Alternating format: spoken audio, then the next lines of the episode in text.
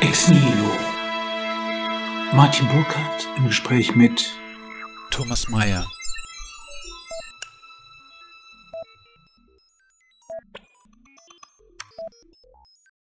Lieber Herr Mayer, ich bin auf Sie gestoßen, weil Sie in einem Cicero-Artikel mit wunderbarer Klarheit die Erosion des deutschen Wirtschaftsmodells analysiert haben. Es handelt sich, und das macht die Geschichte überaus kompliziert, um einen Prozess, der nicht erst mit der ausgerufenen Zeitenwende beginnt, mhm. sondern die geht weit zurück. In jene Zeit, da Francis Fukuyama das Ende der Geschichte ausgerufen hat.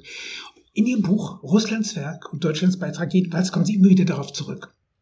Da deuten Sie das Verhalten Putins als Resultat eines Phantomschmerzes, als Versuch, sich mit einem Gewaltakt in den Besitz eines verlorenen Empires mhm. zu bringen. Umgekehrt könnte man die westliche Position als eine Form der Phantomlust begreifen. Man gefällt sich, wie im Falle der Bildungsrepublik Deutschland, dieses wunderbare Bonmot, das Merkel in die Welt gesetzt hat, in schönen Rednereien, verpackt, wie wir am Beispiel der heutigen Bildungskatastrophe sehen können, das ganze Elend auf glänzendste Weise. Da hört sich ein Flatus, wenn man so will, ein majestätisches Gewand. Mhm. Wo lokalisieren Sie die Ursache dieses Niedergangs? Wann haben die Phantome die Suprematie über die Realität gewonnen? Mhm. Also Putins Ansatz ähm, erkläre ich ähm, auf der Grundlage eines Buchs von Jegor Gaida, äh, das ich sehr spannend fand. Das ist Anfang der 2000er erschienen, nachdem er ähm, bei Jelzin äh, Premierminister war, Boris Jelzin, der erste russische Präsident. Und da beschreibt er eigentlich sehr ähm, überzeugend, wie ähm, der Verfall eines Imperiums, Imperiums definiert als Vielvölkerstaat, wie das ähm, bei äh, dem herrschenden Volk, das über die anderen herrscht, immer sowas wie ein Phantomschmerz auslöst. Äh, ich fand das eigentlich sehr plausibel. Jetzt habe ich zwischenzeitlich bei Hannah Arendt auch äh, sagen wir, eine komplementäre Erklärung gefunden in ihrem Buch über die Ursprünge des Totalitarismus. Sie spricht dort ähm, von der panslawischen Bewegung, das ist also Ende des äh, 19. Ähm, Jahrhunderts. Da waren diese Pan-Bewegungen waren auf dem Kontinent sehr populär. Sie spricht von einer panslawischen Bewegung, die äh, dort, äh, die in Russland äh, so das geistige Leben auch bestimmt hat. Und diese panslawische Bewegung, die ist ein bisschen, ähm, würde ich sagen, wenig konkret, konkret, sondern spricht über die russische gemeinsame slawische Seele, die Seele, richtig.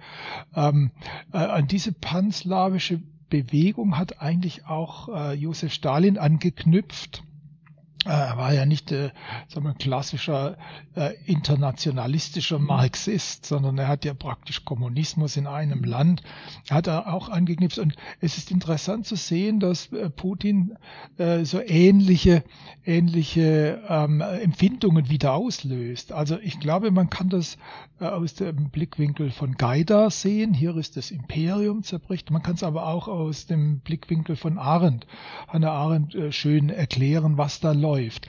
Wenn man jetzt sich die deutsche äh, Gleichung anschaut in diesem, äh, in diesem Zweigleichungssystem, ähm, ist es auch ganz interessant, wenn wir wieder zurückgehen auf Hannah Arendt. Es gab ähm, als Pendant eine ähm, pangermanische Bewegung die hatte auch so ein bisschen ein Anklänge an die panslawische Bewegung, ähm, anders als jetzt sagen wir bei den klassischen imperialistischen Ländern, also ähm, Großbritannien, Frankreich, da war das nicht der Fall, das waren Nationen. Ne? Und äh, Russland, ähm, Deutschland war so mit diesen Bewegungen äh, beschäftigt.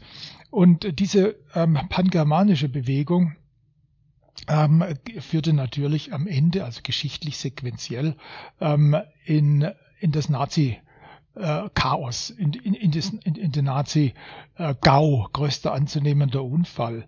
Äh, das war zwar bei der panslawischen Bewegung mit Stalin ähnlich, aber die Russen haben den Stalinismus ja nicht wirklich aufgearbeitet. Wir schon. So, und jetzt kommt, äh, dass wir dann ja nach der ähm, also nach dem, nach dem GAU, nach der, Nazi, nach der Nazi-Herrschaft, nach dem Nazi-Desaster, ähm, praktisch ähm, hier äh, die Gegenposition genommen haben.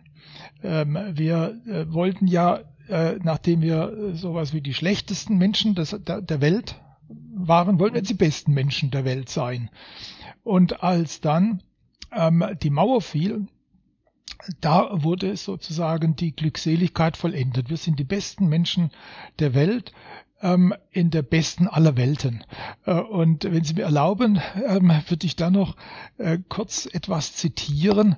Ich habe da ein sehr schönes Gedicht von Hoffmann von Fallersleben gefunden. Ähm, das wurde 1842 verfasst mit dem Titel Ich kenne ein Volk im deutschen Land. Und da heißt also eine Strophe, ich kenne ein Volk, das sich hienieden sehr heilig zu gebärden weiß und Demut, Seelenruh und Frieden hält für den höchsten Erdenpreis und alle Böcke, groß und klein, verwandeln möchte in Lämmelein. Also ich muss sagen, das ist nichts jetzt was völlig Neues, was da in der deutschen Seele aufkommt, sondern das ist äh, so ein Zug, äh, der schon länger existiert. Und, und ich denke halt, dass eben diese ähm, diese erste Zeitenwende, ich, sehe, ich betrachte eigentlich, ich nenne es die Zeit des unechten Friedens zwischen dem Fall der Berliner Mauer und dem Überfall Russlands auf die Ukraine. Da hat sich eben jetzt diese ähm, komplette, der komplette Negativabzug praktisch dieser ähm, vorangegangenen schlimmen äh, Zeit ähm, hat, hat sich das verwirklicht. Und wir hatten eine äh, Zeit, in der ähm, wir mit, mit, mit, mit der ganzen Welt Freund sein wollten und äh, äh, uns in dieser vermeintlichen äh, Sicherheit ähm, zurückgelehnt haben. Leuchtet mir vollkommen ein. Aber wovon Sie reden, ist ja eigentlich äh, ein Spiegelkabinett, wenn man so will, wo eine in der russischen Position eine identitäre Position letztlich da ist. Die deutsche mhm. wäre so quasi ein Negativbild, eine negative Identität, die dann zur moralischen Suprematie führt. Was, das erklärt aber in gewisser Hinsicht noch nicht, warum zum Beispiel, ich mache diesen Blog zum Beispiel mhm. mit einem Amerikaner, der in San Francisco mhm. sitzt, äh, warum plötzlich ein Kalifornier sich an Angela Merkel ein Beispiel nehmen sollte. das wird nur wirklich rätselhaft. So, Sie beschreiben ja dieses wunderbare Bild von Angela Merkel, die auf einem äh, fünf Meter Brett oder ein drei Meter Brett irgendwie steht, äh, eine Stunde lang und äh, darüber nachdenkt, ob sie springen soll oder nicht und dann im letzten Augenblick eigentlich eher sozusagen quasi aus dem Augenblick heraus. Das ist ja im Grunde genommen, wenn, wenn Sie so wollen, eine Form der, der viszerären Politik aus dem Bauch heraus. Mhm, das ist ja. ja. etwas, was Sie eigentlich wunderbar beschrieben haben, dass dieses Viszeräre eigentlich fast das Dominante ist. Im, im russischen äh, Feld ist es so, so quasi Gut, ja, wie die Amerikaner wahrscheinlich sagen würden, mhm. äh, Eingeweide und im Deutschen eigentlich ihn. Aber warum trifft es dann die ganze Welt plötzlich? Also was Angela Merkel angeht, diese Episode, die ich in meinem Buch auch zitiert habe, ist natürlich in allen ihren Biografien äh, kommt die vor. Und ich finde, dass das so ein bisschen auch ihren Politikansatz charakterisiert, äh, der, äh, sagen wir zunächst mal in der Abwägung in einer Risikokalkulation besteht. Also ich kalkuliere jetzt, was ist die Option, wenn ich da sitzen bleibe auf dem Sprungbrett versus äh, äh, was kommt dabei raus, wenn ich springe. Und sie kommt zu keinem Schluss. Sie sitzt da also auf diesem Sprungbrett und die Kalkulation führt zu keinem klaren Ergebnis. Dann wird die Biografen berichten, äh, dann äh, kommt die, das Klingeln der, Ende der, das, das Ende der Stunde an und dann kommt die Bauchentscheidung. Jetzt muss ich was tun und dann springt sie sozusagen, ohne die Kalkulation beendet zu haben, heraus aus dieser Überlegung, ich muss ja performen, also ich muss das jetzt zum Abschluss bringen, die Stunde ist vorbei. Ich glaube, das ist nicht uncharakteristisch für ihre Vorgehensweise ähm, in anderen Bereichen der Politik. Da können wir ja noch drauf kommen. Mhm. In meinem Buch habe ich das ja ausgeführt. Jetzt äh, hat natürlich diese Zeit, die Angela Merkel verkörpert, also diese deutsche ähm, äh, würde ich mal sagen, Glückseligkeit und ähm, Friedfertigkeit, diese zur Schau getragene moralische Weltmeisterschaft, mhm. ähm, die hat natürlich auch ähm, bei Leuten, die jetzt, äh, sagen wir mal, auch Aspirationen haben, ähm, so gut äh, zu sein, wie es nur geht, hat natürlich auch, sagen wir, gewisse Bewunderung hervorgerufen. Und die USA ist ein ganz zerrissenes Land, wie wir ja wissen. Und da ist natürlich dieses äh, Vorturnen, sage ich mal, der Deutschen in der moralischen Weltmeisterschaft, in der politischen Korrektheit, wie es eben diese Kreise mhm. sehen, das hat dann schon beeindruckt und deshalb ist sie so in gewisser Weise halt auch zur Heldin dieser Leute geworden. Sie ist der Anti-Heldin natürlich der anderen Seite in den USA geworden. Was, was man vergessen hat, was, was ich erstaunlich finde äh, und im Diskurs eigentlich überhaupt nicht präsent, ist, dass die Akedia, die Trägheit des Herzens im Mittelalter tatsächlich eine Todsünde war. Und mhm. wenn man sich die Politik eigentlich anschaut, die sie ja wunderbar sezieren, äh, müsste man sagen, sie besteht eigentlich nur aus Serie von Unterlassungssünden lauter Dingen, die nicht in Angriff. Deshalb habe ich vorhin diese Bildungsrepublik Deutschland mhm. so äh, als Fanal gewissermaßen genommen. Das hat mir an Ihrem Cicero-Text ja auch gut, weil, sagen wir mal, sowas baut sich ja nicht irgendwie erstmal über Nacht auf, sondern das ist ein langes Wegschauen wollen. Ja. Und man sitzt und schon rätselnd davon sagt, wie ist das überhaupt möglich, dass man so an der Realität vorbeigeht? So lange. Äh, mir fiel das auf, ähm, als ich mich mit äh, ihrer Biografie beschäftigt habe, mhm. ähm, da, da fiel mir das auf, dass sie eine unheimliche Anpassungsfähigkeit gezeigt hat an ihr Umfeld. Wir dürfen ja nicht vergessen, als Pfarrerstochter war es mhm. für sie ja überhaupt nicht ähm, angesagt, äh, dass sie ähm, auf eine höhere Schule gehen konnte, dass sie äh, studieren konnte. Sie hat es geschafft. Ähm, sie, es gibt dann noch auch so kleine Episoden äh, und sie hat es später auch nochmal wiederholt. In der DDR hat man gelernt, was man sagen konnte und was nicht. Das ist dann auch ein Zitat, das, äh, das später, das später nochmal äh, sagen wir, äh, aussprach und dann sagte mhm. sie ein bisschen hingeworfen und heute, hier ist es ja auch so. Das heißt also, ich glaube, Angela Merkel verkörpert schon einen Typ Politiker, der vielleicht äh, ähm, ja ein bisschen ein neues, neues, neuer Typ war. Wir hatten ja in der Vergangenheit äh, kantige Leute, ähm, wenn man so an Leute wie Herbert Wehner denkt oder, oder Willy Brandt, auch, auch Kohl, das waren halt schon etwas kantige Leute. Äh, und sie war jetzt doch schon, als sie in die Politik reinkam, ähm, schon der abgeschliffene Kieselstein, der runde Kieselstein. Sie hat es eigentlich, diese Anpassungsfähigkeit hat sie in ihrer DDR-Sozialisation mhm. perfekt gelernt. Sie kam aufgrund ihres Hintergrunds eigentlich auf, äh, auf Höhen, die sie normalerweise, wenn sie eine andere Person gehabt, gewesen wäre, vielleicht auch einen anderen Vater gehabt hätte, nie erreicht hätte.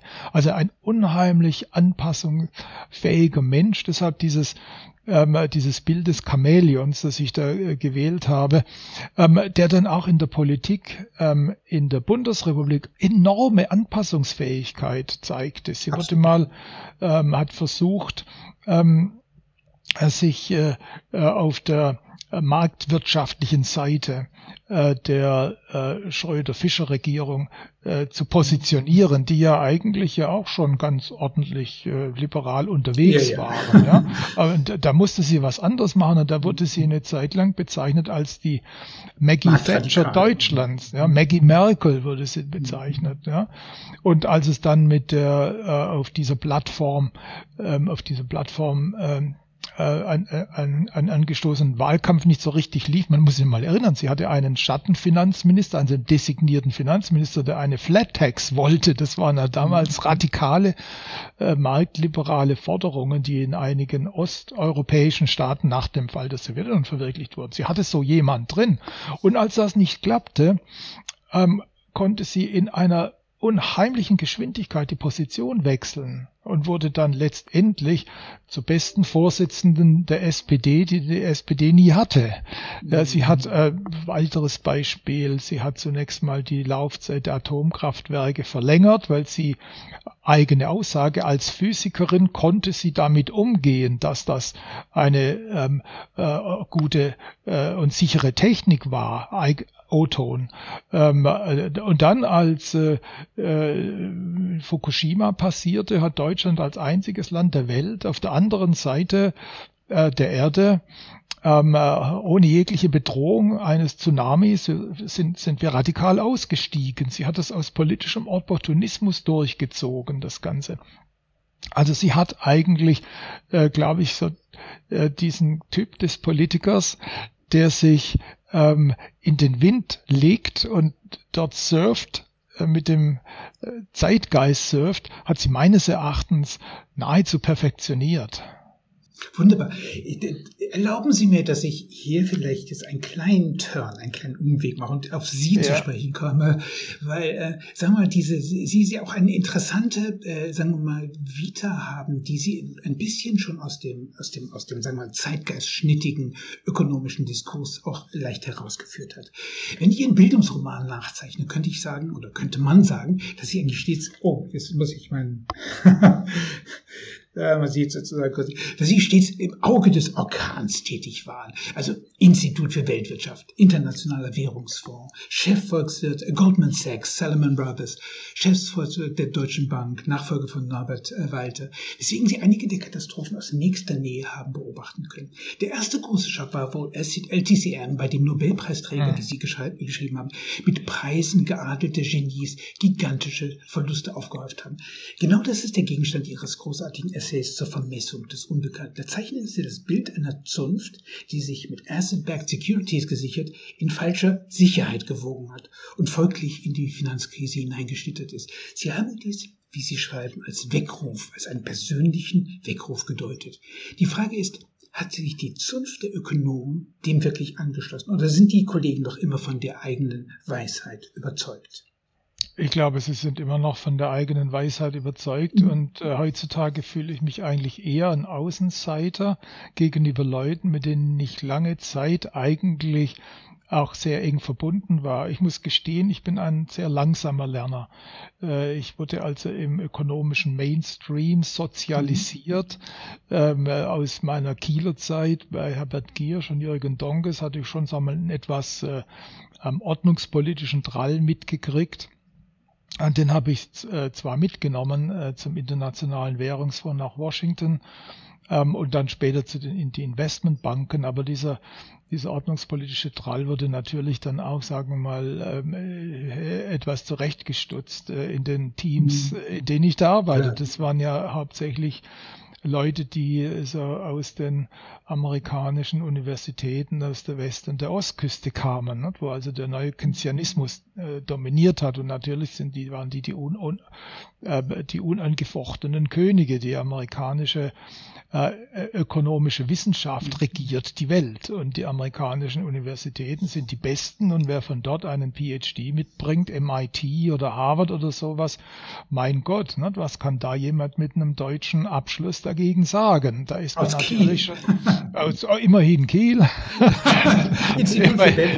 immerhin, aber trotzdem, nicht? Was, was wollen Sie da noch sagen? Also da, da war ich schon eine ganze Zeit lang relativ kleinlaut unterwegs äh, und hatte aber sagen wir, so eine inhärente Skepsis, die man aber dann nicht so, so, so richtig zu äußern wagt.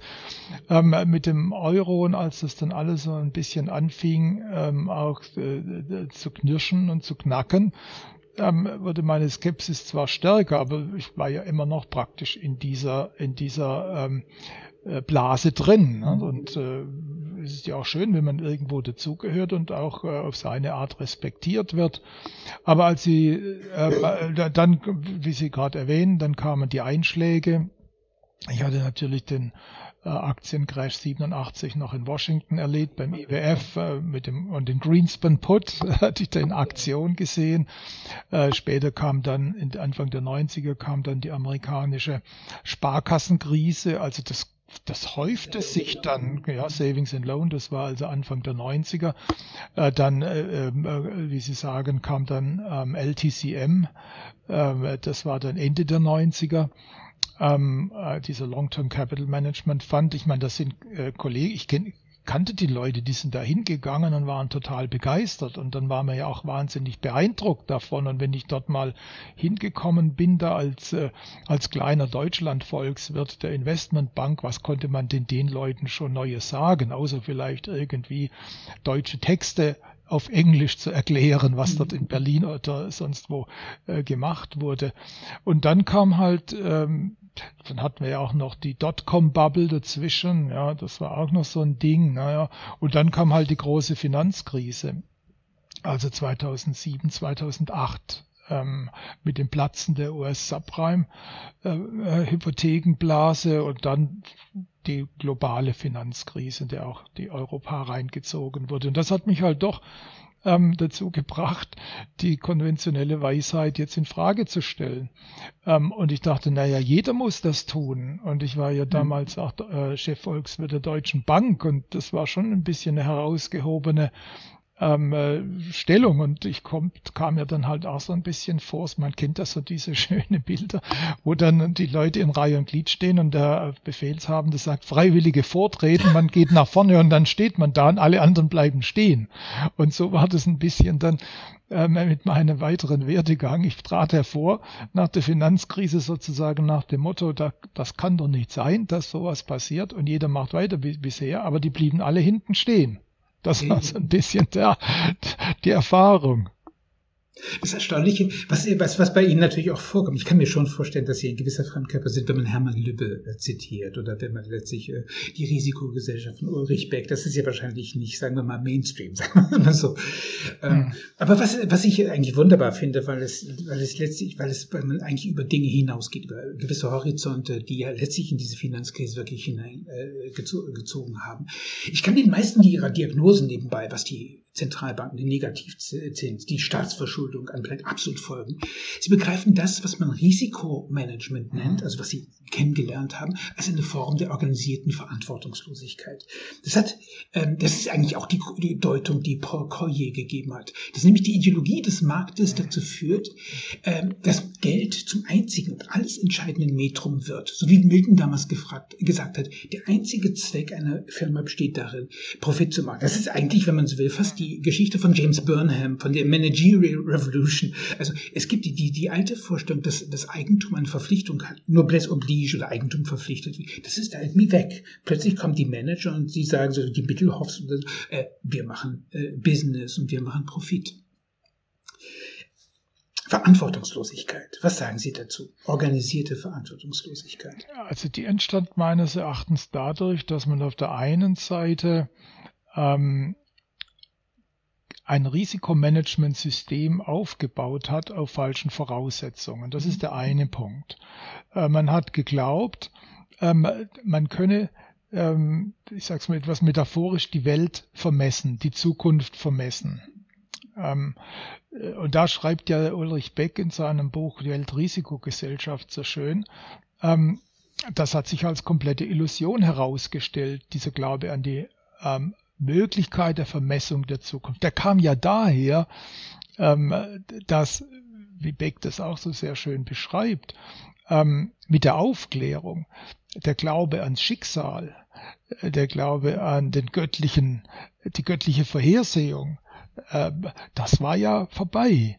Man dachte ja, man hat jetzt seine Geschicke selbst in der Hand und man könne sich auf die Zukunft einstellen und die Wissenschaft ähm, trat ihren Siegeszug an und hat ja Unglaubliches erreicht in der Physik, in den Naturwissenschaften. Da lässt sich ja sehr viel vermessen in dem Sinne. Ne? Mhm. Ich kann also physikalische äh, Experimente machen und weiß genau, wenn ich den Impuls gebe, kommt das raus. Und das kann ich natürlich weiten und da kann ich tolle Sachen machen. Und dann jetzt hat man aber diese Art der Betrachtung hat man rübergezogen ähm, auf die Sozialwissenschaften und insbesondere jetzt in meinem Fall auf die ökonomische Wissenschaft und hat gedacht, so man könne jetzt ähm, also zunächst mal sehr ähm, ja, mechanisch die Zukunft prognostizieren. Ich habe ja in meiner Karriere 30 Jahre lang Prognosen gemacht, mhm. Wirtschaftsprognosen, Finanzprognosen. Das wird einfach verlangt von einem Volkswirt in diesem Umfeld. Man könne die, man könne Punktprognosen machen. Wo steht der DAX in zwölf Monaten? Ne? Mhm. Äh, wie viel Prozent Wachstum äh, wird Deutschland dieses Jahr erreichen und so weiter? Ähm, oder wenn man dann ein bisschen bisschen ähm, äh, in, in, der, in, in der fortgeschrittenen Prognose unterwegs war, hat man mit Wahrscheinlichkeiten gearbeitet. Ne? Mit der Wahrscheinlichkeit von so und so kommt das, mit der Wahrscheinlichkeit von so und so kommt das. Und das sind natürlich komplette Illusionen. Das lässt sich nicht vermessen. Und das hatte ich da auch in diesem Essay äh, über die Vermessung äh, des Unbekannten ähm, äh, versucht herauszuarbeiten. Es ist ja nicht auf meinem Mist gewachsen, sondern da gab es ja auch schon äh, in den 30 60er Jahren äh, aus Chicago äh, den Ökonomen Frank Knight, der von der mhm. Radical Uncertainty sprach, der nicht vermessbaren Unsicherheit. Und, und das ist ja eigentlich die Unsicherheit, in der wir leben. Ähm, die Unsicherheit, die, die Ulrich Beck beschreibt, ähm, oder auch äh, in diesem sehr guten Buch, das ich äh, von zwei, zwei Ökonomen, Mervyn King und John Kay, ähm, äh, dass ich damit befasse. Und das ist der eine Punkt, wo ich sagen würde, hier sind wir fehlgegangen. Wir sind zur organisierten Verantwortungslosigkeit äh, gekommen, weil eben unser Organisationsprinzip äh, nicht, nicht getaugt hat, weil wir uns mhm. verlassen haben auf Dinge, die wir ähm, nicht vermessen konnten. Der andere Punkt, der ist aber, denke ich, mindestens genauso wichtig, ist die Tendenz des Staates, ähm, uns ähm, möglichst umfassend zu versorgen. Der Versorgungsstaat, ja. Der Versorgungsstaat mhm. äh, und jetzt nach vorne gerichtet der Versicherungsstaat, der Allversicherungsstaat, mhm. der uns alle, vor allem alle Lebensrisiken sozusagen versichert. Auch da denke ich, hat äh, die Bundeskanzlerin Merkel ähm, sagen wir, eine, ein, ein, ein Zeichen gesetzt, hat praktisch den, den, den Menschen dieses Gefühl gegeben, dass ihnen schon nichts passieren wird. Sie ging ja auch in die jüngere Geschichte ein als Krisenmanagerin, ja, ja. wurde so, äh, so, so hoch geschätzt als, äh, als, als Krisenmanager, aber sie hat eigentlich im Grunde genommen immer nur äh, die Krisensymptome beseitigt, sodass sie äh, das Publikum nicht mehr gestört haben, aber so wirkliche Lösungen, äh, das, das konnte sie nicht abliefern. Aber sie hat zumindest die Dinge aus, von der Bühne geräumt, ja, und hat, die, die wurden dann hinter irgendwo unter den Teppich gekehrt oder in irgendwelchen, hinter irgendwelchen Vorhängen versteckt, wo sie dann weiter, weiter gärten und wo das, die Probleme dann auch halt weitergingen. Stichwort ähm, äh, Russland. Ne? Sie hat ja auch da zusammen mit ihrem damaligen Außenminister Steinmeier, hat sie ja mit Minsker Abkommen, dass die Dinge einfach mal versucht zu beruhigen und wegzuschieben. Also es sind diese zwei Dinge, ähm, von denen ich glaube, äh, dass die uns eingeholt haben. Ähm, ich bin im Übrigen aber ansonsten schon ein überzeugter Liberaler und denke eigentlich schon an die ähm, Organisationsfähigkeit einer liberalen Gesellschaft, die von unten herauf äh, gestaltet wird, ähm, wo der Einzelne äh, seine Ziele verfolgt und nicht der Staat die Ziele vorgibt, denen jeder nachgehen muss. Äh, insofern sehe ich das eigentlich vielleicht im Gegensatz äh, zu vielen anderen jetzt, äh, was passiert ist, nicht als das Versagen des Neoliberalismus, was im Übrigen meines Erachtens sowieso schon eine völlig falsche Benennung ist, denn die Neoliberalen wollten ja eigentlich den den, den, den, den vollen Liberalismus einhegen durch, durch Ordnungsprinzipien und auch einen gewissen Ausgleich, zumindest eine Versorgung derjenigen, die sie im Markt nicht durchsetzen. Also meine These ist, es war nicht der sogenannte falsch bezeichnete Neoliberalismus, der schuld war, sondern es war im Grunde genommen das Verlangen der Leute ähm, nach Sicherheit in der Vermessung, ja, in der Vermessung der Zukunft. Ich, ich, ich, ich, ich werde mir sicherer über die Zukunft, indem ich sie vermesse, wissenschaftlich und ähm, in der Beförderung eines Allversicherungsstaats. Hat mir gut gefallen, äh, weil sie letztlich damit natürlich irgendwie auch äh, überhaupt erstmal in den diagnostischen Bereich äh, kommen, wo man eigentlich mit den Phantasmata, mit den Fantasien und mit, mhm. dem, mit dem ganzen Delusionären irgendwie zu tun hat. Mein Grundverdacht, nicht zuletzt auch deswegen, weil ich eine Geschichte der Digitalisierung geschrieben habe, ist, dass die Probleme, mit denen wir uns heute auseinandersetzen müssen, mit einer Wertekrise des Kapitalismus selbst zu tun haben. Und ich bin mir nicht sicher, ob das Denken eines Friedrich von Hayek wirklich auf der Höhe der Zeit ist. Mhm. Oder ob es nicht vielmehr die Krankheit ist, für dessen Therapie äh, es sich hält. Nehmen wir seine Entnationalisierung des Geldes, die er nach dem Ende von Bretton Woods und im Gefolge des ersten Energiepreisschocks geschrieben hat. Da behauptet er, dass der Staat mit Hilfe der Notenpresse seine Bürger pauperisiert habe und dass die Geldfunktion sehr viel besser von Banken organisiert werden könnte. Also sie konkurrieren alle miteinander, Deutsche Bank gegen Dresdner Bank und so weiter und so fort. Die würden im Wettbewerb miteinander gutes Geld emittieren, im Gegensatz zum Staat. Da stellt sich natürlich die Frage, wie bringt man das Publikum dazu, einer Währung ja. zu vertrauen? Also Sie und ich, wir könnten eine äh, Meier und eine Burkhardt-Währung emittieren, nur wäre das wahrscheinlich nicht so erfolgreich, würde ich mal sagen. Ja. Also Hayek hat ein Problem. Und wie löst er das Problem? Er löst die Frage damit, dass er eine Golddeckung empfiehlt. Ja. Und dies, nachdem sich die Golddeckung gerade als insuffizient erwiesen hat. Was sich in die, in die Stelle des Goldes gesetzt hat, ist die Aufmerksamkeitsökonomie. Aber die Aufmerksamkeitsökonomie des Konsumenten, die auf, der auf Sex and Crime abonniert ist, führt nicht gerade dazu, dass man langlebige, nachhaltige Güter imitiert. Im Gegenteil, damit ist der Weg in eine Limbo-Ökonomie vorgezeichnet, die Greshams Law folgen wird. Wie sehen Sie diese Problematik? Ja, also ich sehe Hayek etwas anders als Sie, denn ähm, ich kenne ihn auf der einen Seite als ähm, einen ähm, äh, guten Konjunkturtheoretiker, der mir mehr geholfen hat zu verstehen, was in der Finanzkrise ähm, vorging. Also seine Theorie, äh, die basiert auf Mises und äh, Wicksell mhm. über Kreditzyklus. Für das, für das hat er schließlich den Nobelpreis gekriegt.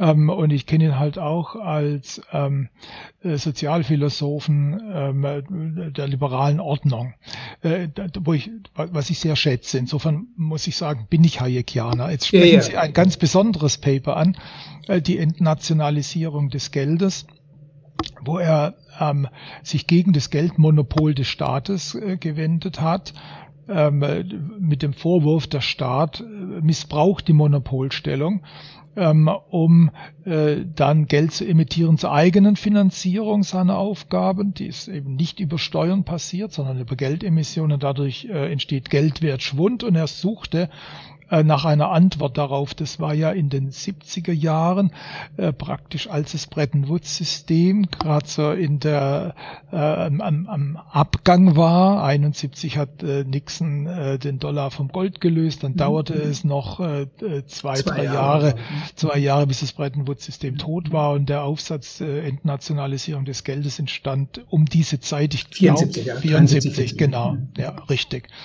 So, und das suchte Herr Hayek nach einer anderen ähm, Währungsverfassung, nach einer anderen Währungsordnung und dachte, naja, da grub eigentlich was aus, was äh, schon äh, Benjamin Graham sich äh, mal vorausgedacht hatte, was dann im deutschen Sprachgebrauch Walter Eucken eingeführt hat, eine mhm. Rohstoff, Rohstoffreservewährung. Das heißt also, man sollte ähm, die Währung wieder an etwas koppeln.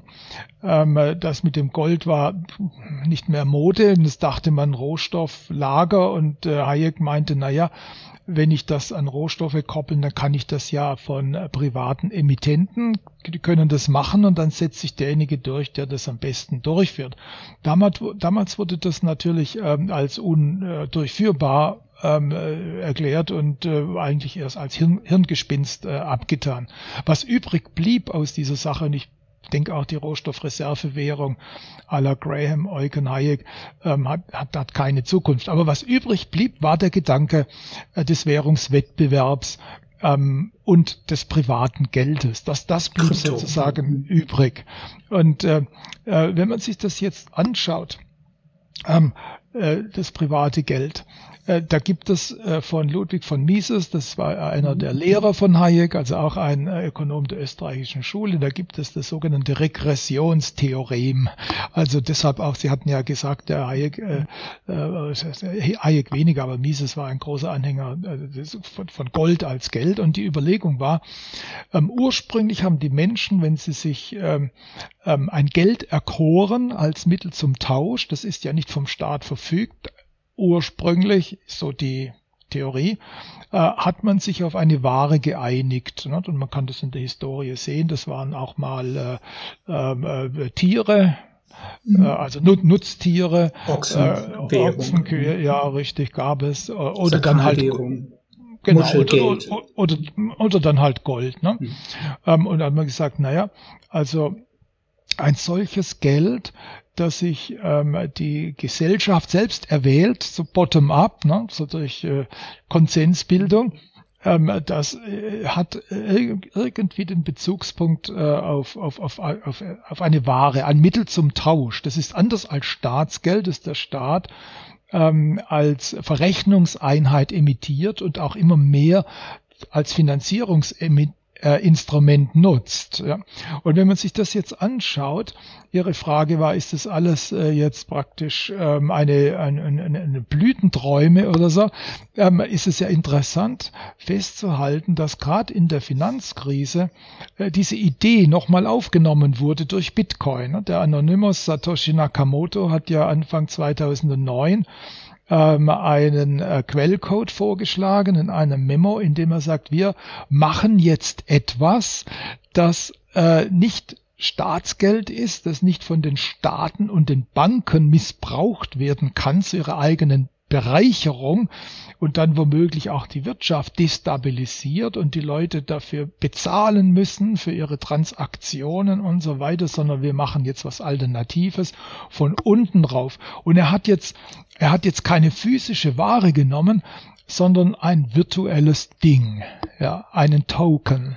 Und das ist schon interessant, weil wir müssen uns schon fragen, denke ich, ob in unserer Welt Dinge immer nur real sein müssen und ob sie nicht auch virtuell sein können. Ja, komm, treten vermintes Terrain. Aha, okay. Also der, der, der Witz, sagen wir es ganz simpel. Was Hayek macht, er nimmt die Idee der natürlichen Knappheit. Ja? Also ja. das heißt, er unterläuft de facto, das ist interessant, er läuft die ganze Zentralbanklogik, die eigentlich seit der Gründung der Bank of England äh, in, in, die Welt hineingeraten ist. Ein Berliner Ökonom, der hat das wunderbar gesagt, Hajo Riese hat gesagt, Geld ist ein knapp gehaltenes Nichts. Also das heißt, es hat nur deswegen eine sozusagen einen Wert, ja. weil es eine Institution ja. gibt der, der Knapphaltung. Das ist im Grunde genommen eine Problematik, die geht äh, zurück ins 14. Äh, Jahrhundert des Mittelalters, in die Zeit der Falschmünzerkönige. Ich habe damals den Bundesbankpräsidenten, weil ich das damals rausgegeben habe, ähm, äh, Nicole Orem über Tractatus de Mutatione Monetarum, ein Traktat über Geldabwertung. Der mhm. beschreibt genau das Dilemma sozusagen, quasi, dass man eigentlich sowas wie eine Zentralbank braucht, weil die, äh, die Könige sozusagen die ganze Zeit Geldabwertung betreiben. Also die äh, betreuen ja. sozusagen quasi ihre, ihre Untertanen. Dass die, und wir haben jetzt eigentlich in dieser Zeit von Hayek, aber auch was, die, wenn Sie den Bitcoin ansprechen, die gleiche, die, die gleiche Geschichte. Wir haben die Idee einer natürlichen Knappheit. Der Bitcoin ist nichts ohne mhm. die Energie. Verstehen Sie? Also ne, Nakamoto ja, sozusagen ja. quasi deckt sein Geld, indem er sagt, ich, so quasi, das ist wirklich gemeint. Also ich muss arbeiten dafür. Genau. Ja, Und Keynes hat das ja schon in den 30er Jahren sozusagen quasi als Phantasma äh, erkannt, indem er beschrieben hat, na okay, wir könnten diese Golddeckung hier auch einfach so machen. Wir lassen die Leute arbeiten, wir vergraben so, so quasi. Geldscheine in der Erde und lassen die Leute den Kram wieder ausgraben. Da haben sie eine Beschäftigung und sie sind so. Das heißt also, man hält etwas knapp. Das ist natürlich eine Parodie schlechthin. Ich fürchte tatsächlich, dass diese, dass diese Frage des, der, der, der, der, äh, des, des Nichts äh, eigentlich nicht wirklich gelöst wird. Gehen wir nochmal mit einem Schritt auf die Bretton Woods, weil das wird absolut klar. Ähm, das Kapital, das war mein Resümee zum Ende von Bretton ist nicht mehr in den Kapitalen zu Hause, sondern wird von gesichtslosen Weltfinanzmärkten emittiert. Mhm. Von daher wäre die Frage zu stellen, ist das Kapital wirklich in der Lage, einer Technologie, die einen langen Atem mhm. benötigt, mhm. zum Durchbruch zu verhelfen? Wenn man sich die Anatomie der Finanzkrise vornimmt, muss man sagen, dass die Akteure eben nicht zukunftsorientiert gehandelt haben. Mhm sondern dorthin gegangen sind, wo der Staat als Lender of the Last Resort anwesend war. Die haben das als miterlebt. Fannie Mae, Freddie Mac, später übrigens äh, JP Morgan in die Student Loans. Wir könnten sagen, und das ist eine ganz finstere Diagnose, so wenig Zukunft und so wenig Investition in die Zukunft wie heute war nie. Die 60er Jahre haben viel mehr in die Zukunft investiert.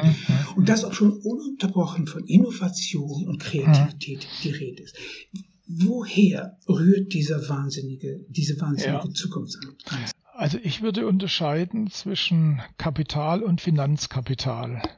Äh, Kapital äh, ist, kann, kann physisch sein. Ne? Das sind also praktisch die äh, zurückgelegten Mittel, mit denen ich dann ähm, Kapitalgüter produziere, die mir dann eine größere Konsumgüterproduktion erlauben, simpel ausgedrückt.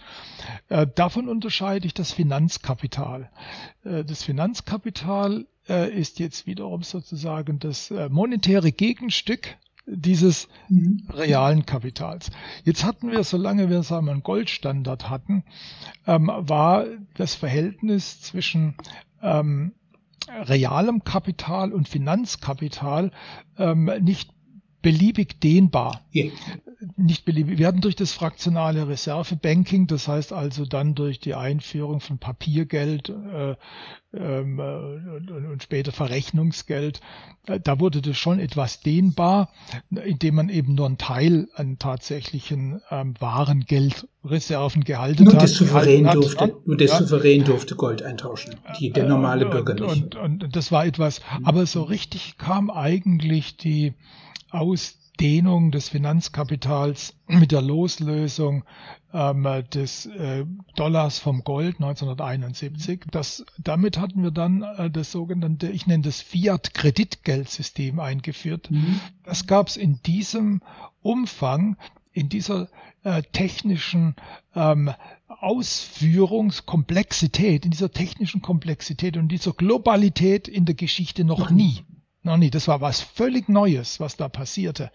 Und ähm, da hat sich dann mit der Einführung dieses beliebig schaffbaren Geldes über Kreditvergabe der Banken, beliebig schaffbaren Geldes, ähm, hat sich dann ähm, ein, ein, ein Finanzkapital entwickelt, das weit, weit über das hinausging, ähm, und heute hinausgeht, was wir sozusagen als Pendant im Realkapital sehen. Äh, diese enorme Geldvermehrung, die dann eben, das Geld ist zunächst mal da, wird, kommt in die Welt über Kredit und dann wird es in Finanzkapital angelegt, hat äh, zu, einer, in eine, zu einer Situation geführt, in dem dann, Stichwort äh, globale Finanzkrise, nicht mehr die, die Wirtschaft ähm, den, äh, den, den Geldsektor äh, sozusagen mitgezogen hat oder den Finanzsektor mitgezogen hat, sondern der Finanzsektor hat praktisch die Wirtschaft aus der Spur gebracht. Das war ein Riesengebilde, ja, das da passiert Kapital. ist.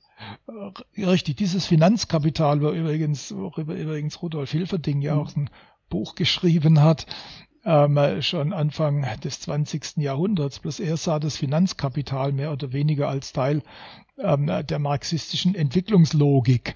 Ähm, meine These ist, Hilferding hat da schon was gesehen, indem er auch die Rolle der Banken äh, dort beleuchtet hat, die eben auch über Kreditgewährung Geld schaffen konnten und sich die Profite der Geldschaffung einverleiben konnten und damit immer wichtiger und immer größer wurden. Äh, ich glaube, halt nicht, oder ich, ich, ich, ich vollziehe das nicht nach, dass das praktisch ähm, äh, historischer Materialismus ist, sondern ich glaube, das wurde, ist Menschen geschaffen.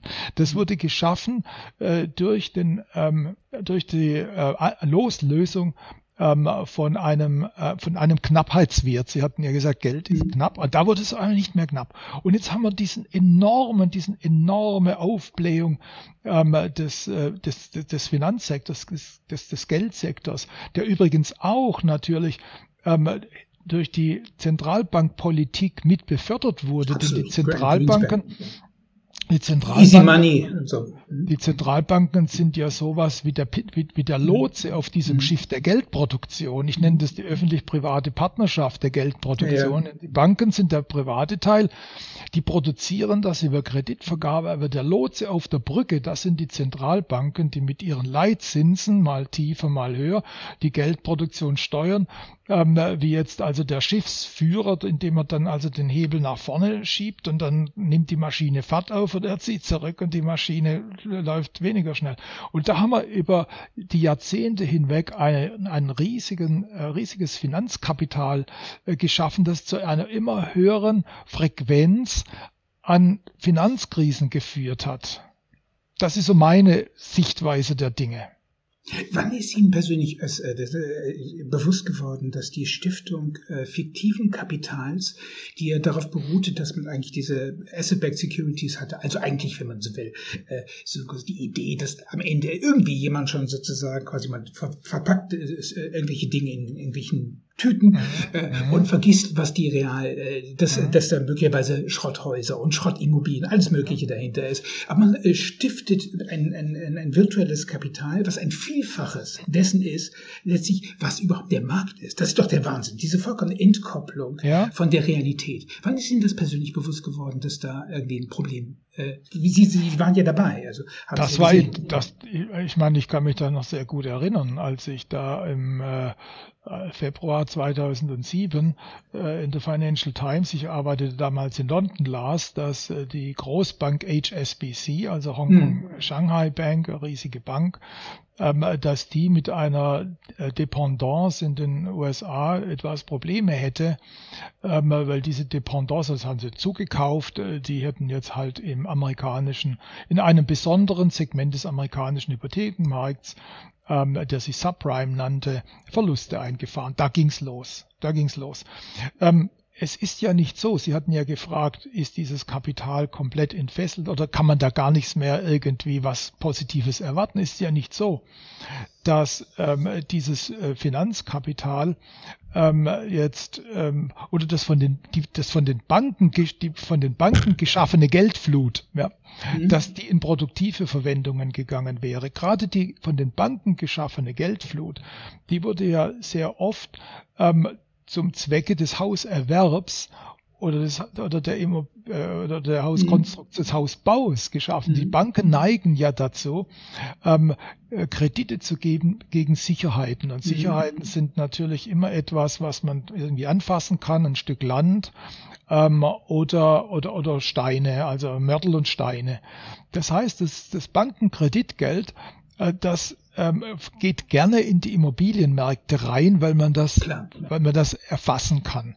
Und und da haben äh, gab es eben diese diese diese Überproduktion an Kredit und Geld, das dann spektakulär geplatzt ist. Ich würde davon äh, sogar trennen äh, Kapitalsammelstellen zur Finanzierung von Innovation. Absolut. Äh, da, da sehen wir durchaus, dass dort Kapital enorm produktiv werden kann. Ähm, also Stichwort ähm, Dotcom-Blase, mhm. das war also diese Aktienpreisblase der Tech-Werte äh, 2000. Da wurden ja viele ähm, Unternehmen, Start-ups finanziert, ohne jegliche Geschäftsgrundlage, ohne jegliches Geschäftsmodell. Und die gingen dann pleite, das war eine Korrektur. Aber es kamen aber auch Giganten raus. Genau. Ja. Ohne jedes Geschäftsmodell, Google. Google, Amazon, Facebook, das sind jetzt äh, Unternehmen, die sind jetzt äh, äh, also von der Kapitalisierung, Marktkapitalisierung her absolute Giganten.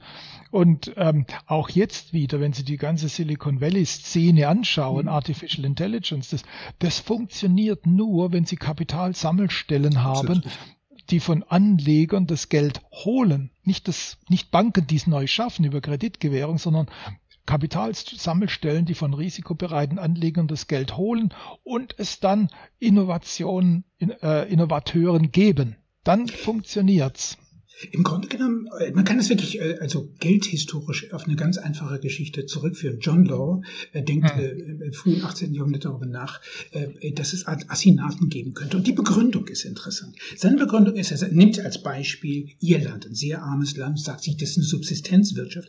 Wenn ich jetzt in die Zukunft hinein investieren möchte, irgendein Produkt, sagen wir einen besseren Flug, um diesen Ackerbau irgendwie noch besser zu machen und dergleichen, ähm, dann nehme ich den Leben den Menschen, die in Irland lebenden Menschen, nehme ich letztlich ihre Subsistenz weg. Ich lasse sie verarmen, weil ich brauche vielleicht drei, vier, fünf Jahre, um diese Geschichte zum Erfolg zu bringen. Das entziehe ich sozusagen meiner, meiner, mit dem Kreislauf, dem ökonomischen Kreislauf.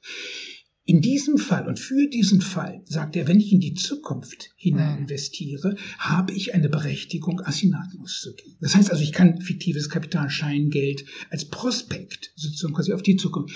Das ist interessant und deshalb ist diese Finanzkrise so interessant, weil ich, ich, ich habe diese, die Zukunft bei, bei all dem nicht gesehen. Wenn man diesen ganzen Kram äh, äh, sich, sich anschaut, muss man ja sagen, sie sind wirklich nur hineingegangen in staatsversicherte Sachen. Ja. Ich habe Fannie Mae, Freddie Mac und noch schlimmer sind quasi später diese, diese Student Loans Geschichte ist ja mhm. jetzt sozusagen quasi die Fortsetzung der gleichen Geschichte mit anderen Mitteln. Man sagt sich, okay, das sind jetzt die Futures selbst, die angegriffen werden. Das sind menschliche Futures, wenn man so will. Und sagen, okay, aber noch wieder zurück auf die Geschichte. In den 60er Jahren hat, äh, hat man, glaube ich, 40 Prozent des Bruttosozialproduktes in die Zukunft investiert. Sozusagen, das waren die Investitionen. Heute liegen wir bei 18 Prozent. Das heißt also, so wenig Zukunft wie heute war nie. Und das ist etwas, was man eigentlich erklären muss, weil der ganze Diskurs hat diese Begriffe, also effektives mhm. Kapital ohne Ende, auch die ganzen Werkzeuge in ein Raffinement hineingetrieben, was verrückt ist. Und auch wahrscheinlich, ich gebe Ihnen vollkommen recht, Kapital sammelstellen, Zukunftskapital, absolut nötig, sozusagen, um in die Zukunft zu gehen. Aber die Leute sind überhaupt nicht in die Zukunft gegangen. Das ist das Phänomen, was ich interessant finde.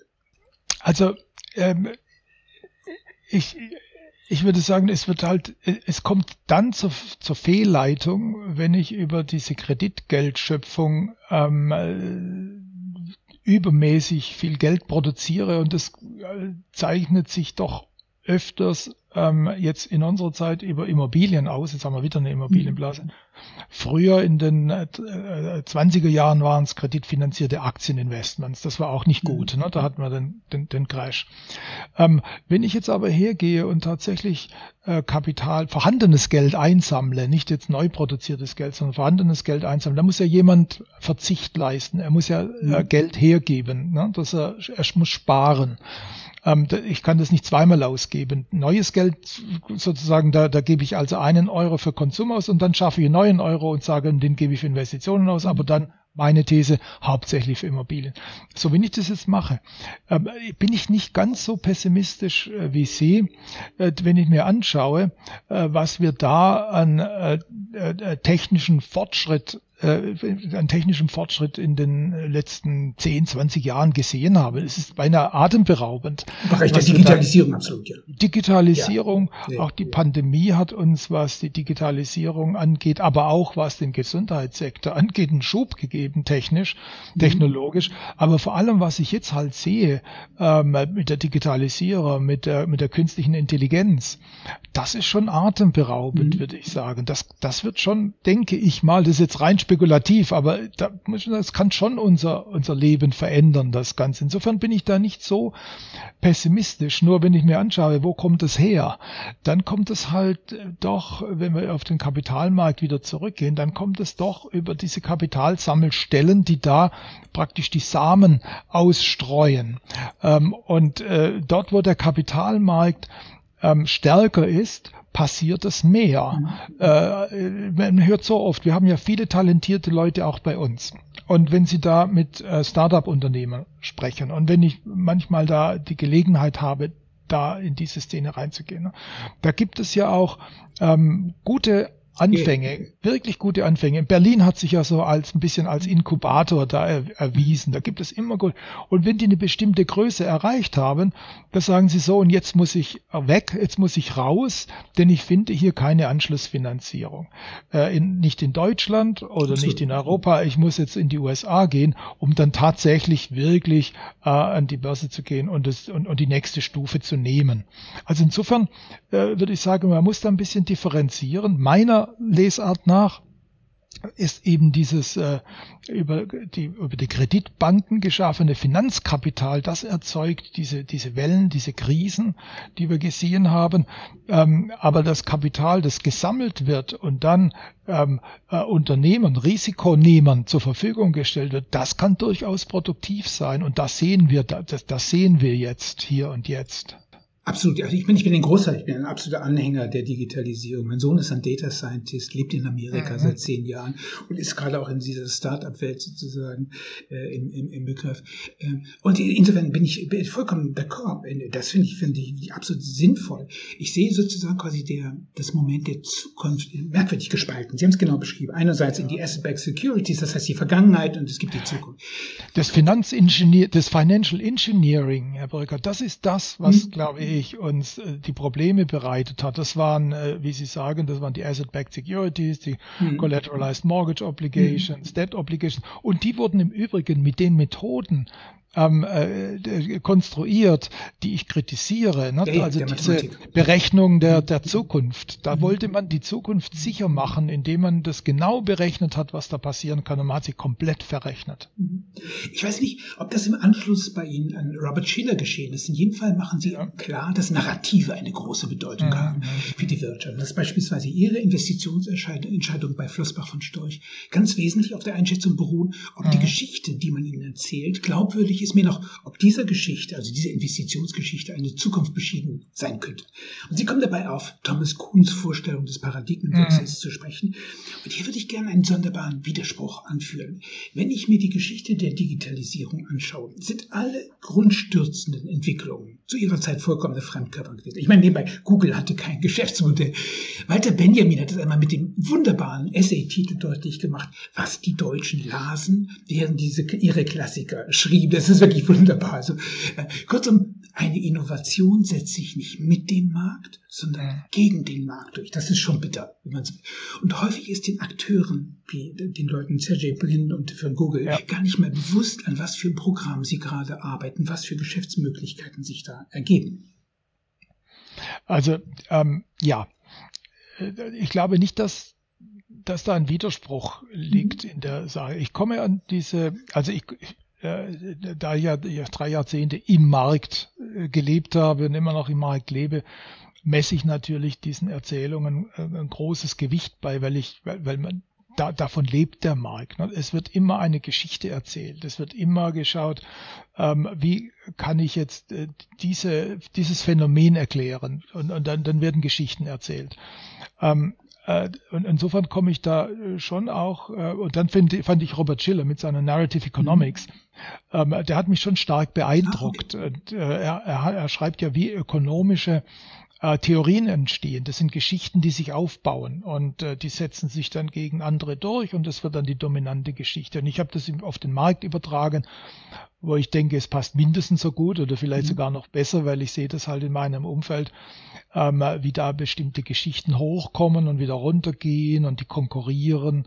Äh, nehmen Sie die, die, die, die Geschichte, ob, äh, ob die amerikanische Regierung jetzt zahlungsunfähig wird mhm. oder nicht. Das geht hoch und runter und gibt es wieder immer neue, äh, ne, ne, neue Windungen in dieser Geschichte und die geht weiter und dann kommt mal die Geschichte, ah, die werden es nicht hinkriegen, mhm. steigt auf und dann äh, äh, kommt die Geschichte, ah, die kriegen es doch hin, steigt auf und so wird es gegeneinander gespielt und spielt sich auch in den Marktpreisen ab.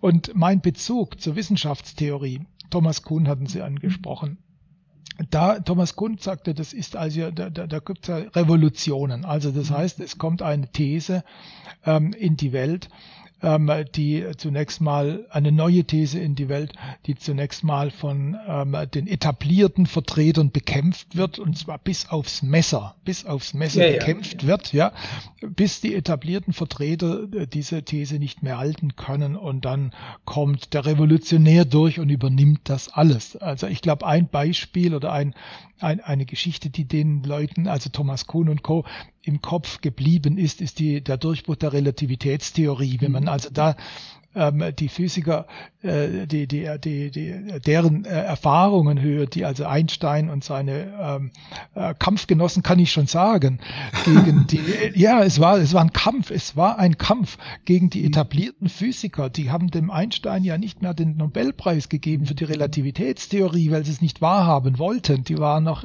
in der alten Newton-Physik verhaftet und da hieß es, nein, der kriegt den Nobelpreis, er muss ihn kriegen, das ist so bahnbrechend, aber nicht dafür. Sie haben dann irgendein eine Untertheorie gefunden. Und Max Planck sagte mal so schön, wissenschaftlicher Fortschritt geschieht ein Begräbnis ums andere. Das heißt, die alten äh, Leute müssen abgeräumt werden.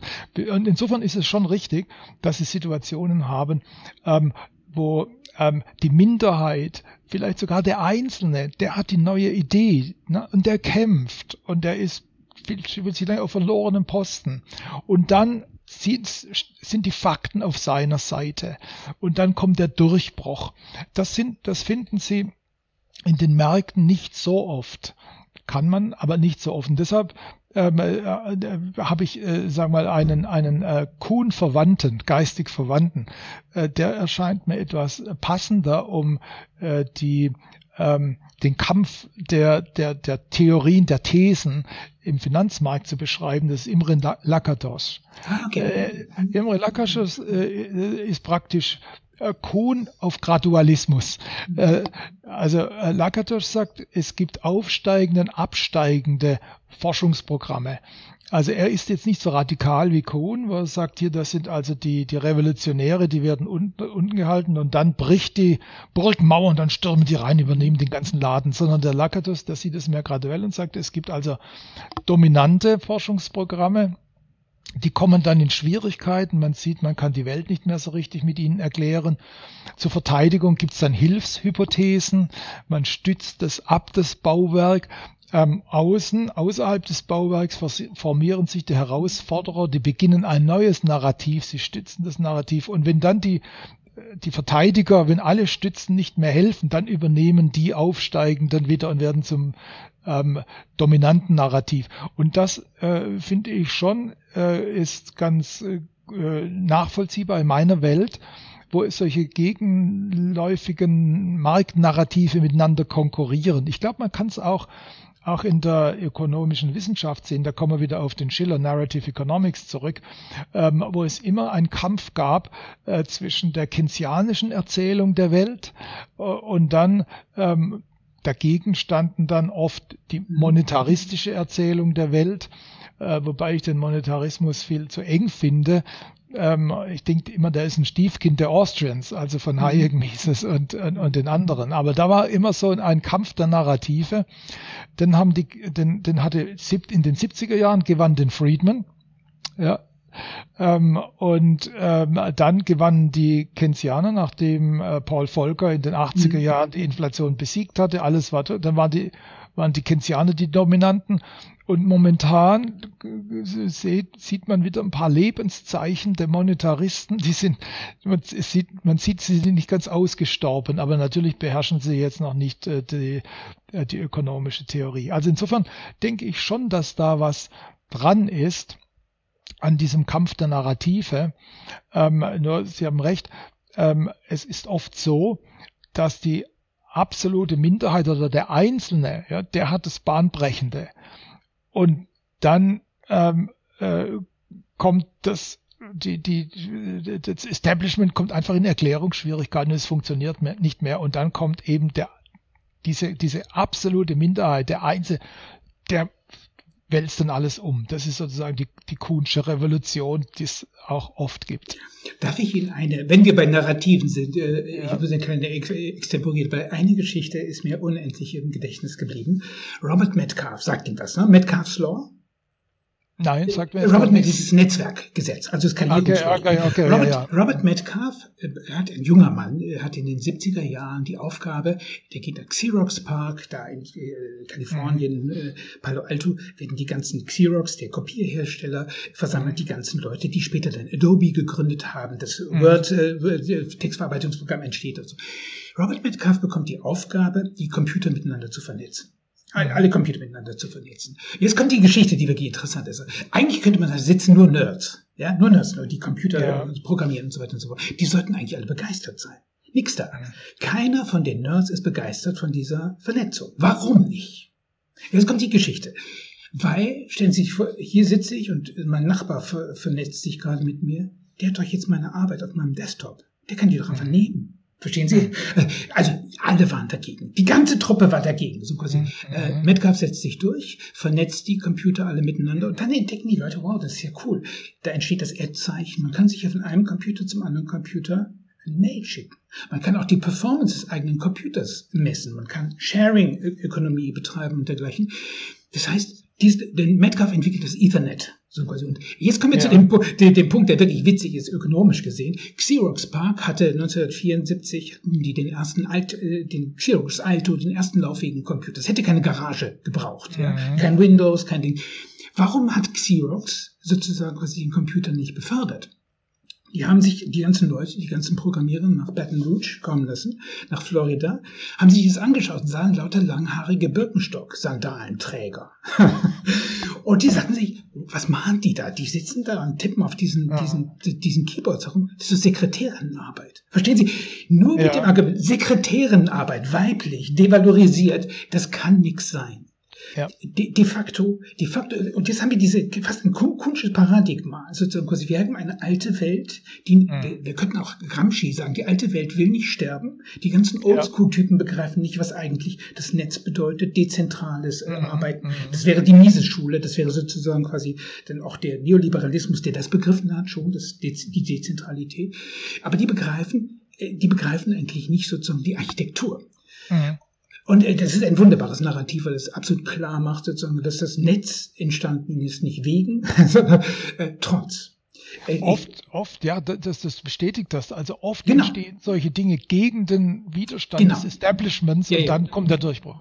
Ja, ja, ja, ja. Mhm. Jetzt, jetzt kommen wir zu einem Punkt, der, der mich unglaublich interessiert hat. Sie, Sie, Sie kommen immer wieder auf dieses, äh, auf dieses Wort der Nachhaltigkeit heutzutage. Zu sagen ganz zu Recht, das ist ein Wieselwort. Also, ja. was wir in Wahrheit bräuchten, ist mit Nikolaus Taleb zu sprechen, Resilienz. Aber das wiederum impliziert, das ist genau, da kämen wir fast wieder auf diese. Frage von Metcalf zurück. Das heißt doch, Resilienz, ich muss wissen, wie das zeitgemäße kapitalistische Betriebssystem überhaupt funktioniert. Mhm. Alphabetisiert sein. Äh, Angela Merkel wusste es definitiv nicht, für die war und viele Leute wussten nicht so recht, was, wie es äh, da eigentlich aussieht. Und die Deutschen sagen bis heute noch, wir können Daten schützen, die Amerikaner können Daten. ja, das ist ein schönes Wort. Ja, Resilienz, in der Tat. Ähm, ich glaube, äh, ich unterscheide zwischen Robustheit und Resilienz. Okay. Ja. Was ist der Unterschied? Ein bisschen, der Robustheit ist, wenn ich Schläge einstecken kann. Ich fall nicht gleich um. Mhm. Also wenn ich im Boxsport bleibe, dann muss ich sagen, ich, ich kann was einstecken ich kann was einstecken. Ich habe kein, oder wie die Boxer sagen, kein gläsernes Kinn. Das ist Robustheit. Also das heißt, das ist eine bekannte Größe, mit der ich arbeiten kann. Resilienz in meiner äh, Überlegung ist, ähm, ich kann wieder neu anfangen. Ich habe ich hab mich noch nicht ganz verausgabt. Ich erleide einen Verlust und ich kann neu, wieder neu anfangen. Ah, ähm, das heißt also, nehmen Sie an, äh, also Sie, Sie, Sie bauen jetzt, in meinem Bereich denkt man über Anlagen nach, ne? Sie bauen jetzt Anlagen, die sind alle robust, denken Sie. Aber natürlich irren wir uns immer, immer. Ne? Wir machen immer Fehler, wenn wir noch so, so, so sorgfältig sind. Das heißt also, meine ein, ein Teil meiner robusten Anlagen erweist sich eben doch nicht als robust. Ich habe, mich, ich habe mich geirrt, mhm. aber ich habe jetzt noch andere und mit denen kann ich jetzt wieder arbeiten und kann mich wieder aus dieser Situation herausbewegen. Ähm, insofern glaube ich, dass es zwei Dimensionen gibt, ähm, wie man in einer ähm, Welt der radikalen Ungewissheit umgeht. Radical Uncertainty. Das ist Robustheit und Resilienz. Robustheit ist in gewisser Weise das, was ich erzeugen muss oder kann, sollte, was ich erzeugen sollte. Und da kann ich jetzt äh, Einfluss nehmen und kann versuchen, die, die, zu identifizieren. Und dann muss ich aber dem Irrtum vorbeugen, indem ich sage, jetzt schaue ich drauf, dass ich äh, in meiner Welt ähm, ein äh, Portfolio von Anlagen habe, das so diversifiziert ist, da sind so viele verschiedene Elemente drin, dass, wenn ich mich geirrt habe in der Robustheit dieser Anlagen, einige, ein Teil des Teils dieser Anlage, ist immer noch ein Teil übrig, mit dem ich wieder neu beginnen kann. Also die Fähigkeit äh, zu sehen, ich habe einen falschen Weg eingeschlagen, ich habe noch genügend Kraft, zurückzugehen und einen neuen Weg zu probieren. Also wenn Sie an den Wanderer oder Bergsteiger denken, mhm. wenn ich mich so verausgabe, dass ich in der Felswand hänge und ich kann nicht weiter und es, ich habe aber keine Kraft mehr, bin ich tot vielleicht, ja, oder sonst was. Wenn ich aber sage, okay, ich habe noch Kraft, Kraftreserven, gehe ich runter, fange neu an, finde den richtigen Weg. Das sind die zwei Elemente, ähm, auf die ich achten würde, ähm, wenn ich in einer Welt radikaler Unsicherheit unterwegs bin. Das ist auch so, in der Politik heißt es dann schlagwortartig jetzt Technologieoffenheit, nicht alles auf eine Karte setzen, die könnte sich als falsch erweisen ähm, Problem oder in der, in, in, in, im Allgemeinen in der Politik nicht darauf, nicht immer nur einen Plan A haben und sagen, das ist alternativlos. Das ist ein fürchterliches Wort, alternativlos. Ja, ähm, da, so kommt man nicht voran. Es, wenn man sagt, ich habe nur einen Plan A und sonst gar nichts, ja, was mache ich denn dann, wenn ich mich geirrt habe? Ich muss den Irrtum zulassen. Die Möglichkeit des Irrtums muss ich zulassen. Und dafür brauche ich dann eben Alternativen und dadurch schaffe ich Resilienz. Ich finde die, die Unterscheidung wirklich interessant, aber das, äh, die hat natürlich Implikationen. Also die Robustheit ist die alte, wenn man so die alte Welt der Psychophysik, ja, Nehmerqualitäten. Mhm. Resilienz heißt, ist ja fast ein mentaler Akt. Das heißt, ich baue mein Ding so modular, dass ich auch wieder abräumen kann. Ja, das heißt genau. also, ich beginne im Grunde genommen, sagen wir mal, äh, ich, ich baue ein Konstruktions- und ein Dekonstruktionsprinzip. Ja, also, dass Absolut. ich, was man, genau, was man eigentlich aus der Programmierung kennt. Und ich, ich habe eine, eine Zeit lang ein Manager-Seminar gemacht und war irgendwie, habe meine Manager dazu genötigt, irgendwie zu programmieren. Weil die, mhm. und die, sie sehen so, die, die, und da sehen sie diese Xerox Park-Geschichte, die sich wiederholt. Menschen, die daran gewöhnt sind, andere Leute nach der Pfeife tanzen zu lassen, haben eine, eine unglaubliche Schwierigkeit, sich auf die Kunst des Scheiterns einzulassen. Ja. Also, Samuel Beckett hat das einmal wunderbar gesagt. I tried, I tried, I failed, I tried again, I failed better. Das, verstehen ja, Sie, das ist genau, das ja, ist genau der Begriff, genau den Sie da mit dieser Resilienz haben. Das ist ja. der Punkt. Ich muss, ich muss Scheitern einkalkulieren genau. in meine, in meine Strategie ähm, und kann mit dem Scheitern sogar, sogar hat man beiden Baustein. Ich glaube, dass, also wenn ich meinen Bereich vergleiche, die Ökonomie, ähm, da habe ich, ich habe zu viel gesehen, die sich eben nur auf den Plan A fixiert hatten. Wir hatten das schon erwähnt, Long-Term Capital Management. Ne? Mhm. Diese Leute, Nobelpreisträger, haben sich darauf verlassen, dass ihre Modelle ähm, 100% fehlerfrei arbeiten und haben enorme Hebel, Kredithebel eingesetzt, um da ähm, Profite zu erzielen. Und dann lief das schief. Das heißt also, die waren das Gegenteil äh, von, von resilient. Ähm, wenn ich jetzt aber ähm, hergehe und mir überlege, wie kann ich wieder aus dieser, wie kann ich, wie sagten, dekonstruieren und wieder neu konstruieren, wenn ich die Fähigkeit habe, ähm, dann komme ich weiter. C.G. Jung hat schon ziemlich früh in den 20er Jahren den Begriff der psychischen Inflation geprägt. Mhm. Das ist eine schöne Beschreibung ins Größenwahns, den die Masters of the Universe in den Tag gelegt haben. Sie haben es wunderbar beschrieben. Und es ist zwar Mode geworden, dem Neoliberalismus das ganze Elend der Welt in die Schuhe zu schieben. Ich würde an dieser Stelle jedoch das Moment dieses sich Aufblasens als Signatur mhm. des Zeitgeistes überhaupt begreifen, als eine fundamentale Wertekrise. Das hat mich in einem Text, den ich, den ich der äh, Frage der Scheinproduktion gewidmet habe, zu einer absolut finsteren Diagnose geführt, wo alles, das war, ich zitiere diesmal mich selbst, wo alles unter Einkaufspreis zu haben ist, wird das Epistemische ja. vom Bullshit gekapert, die Ästhetik vom Sozialkitsch überwältigt und die Moral von dem, was man Moral Grandstanding ja. nennt, Tugendprozerei. Ja. Kurzum, das gut Schöne war und Gutes passé. Stattdessen hat man es mit einer psychischen Inflation zu, zu tun, der, wie wir sehen können, eine wirkliche Inflation nachfolgt. Ja. Madame Lagarde. Ja, ja, absolut. Äh, ich, ich kann das, was Sie sagen, in meinen Bereich übersetzt, äh, ist im Grunde genommen dann letztlich die Entgrenzung, äh, die künstliche Entgrenzung ähm, von Geld, mhm. ähm, die künstliche Entgrenzung auch des knappen Faktors Zeit. Mhm. Ähm, wenn ich hergehe und über Kreditvergabe unkontrolliert, nicht unkontrolliert das falsche Wort, unbegrenzt, ohne dass es im System Grenzen gibt. Wenn ich da Geld schaffen kann durch Kreditvergabe, habe ich schon mal ähm, eine Art ähm, Werteinflation angelegt. Jetzt gehe ich noch her und ähm, äh, nehme, entgrenze den Zeitfaktor. Äh, in, in, in meiner, in der ökonomischen Denke und in meiner insbesondere natürlich kann ich für andere Ökonomen sprechen, ist äh, der Zins eine ein, ein ganz wichtiger begrenzender Faktor. Mhm. Ähm, in der Tradition der Austrians, also Hayek, Mises und so weiter, ähm, denke ich den Zins als Preis der Zeit. Absolut, er ordnet, er ordnet äh, die Geld. Zukunft mhm. relativ zur Gegenwart. Ja, ist Preis der Zeit. Mhm. Ähm, wenn ich jetzt hergehe und den Zins auf Null oder Negativ drücke, ähm, dann befinde ich mich in einer künstlichen Welt der scheinbar unbegrenzten Möglichkeiten. Dann kann ich in einem Kreditgeldsystem mit Null- oder Negativzins, ähm, kann ich scheinbar alles tun. Da könnte Thomas Mayer eine Milliarde, eine Billion zehn Billionen Schulden aufnehmen zu Nullzins, wenn ich die nie zurückzahlen muss, ist es völlig egal. Ja, also sie kommen in eine Scheinwelt ähm, des Unbegrenzten äh, hinein, äh, die natürlich früher oder später in sich zusammenfällt. Ich würde sogar noch äh, radikaler sein. Ich würde sagen, mit dem Negativzins läuft die Zeit rückwärts.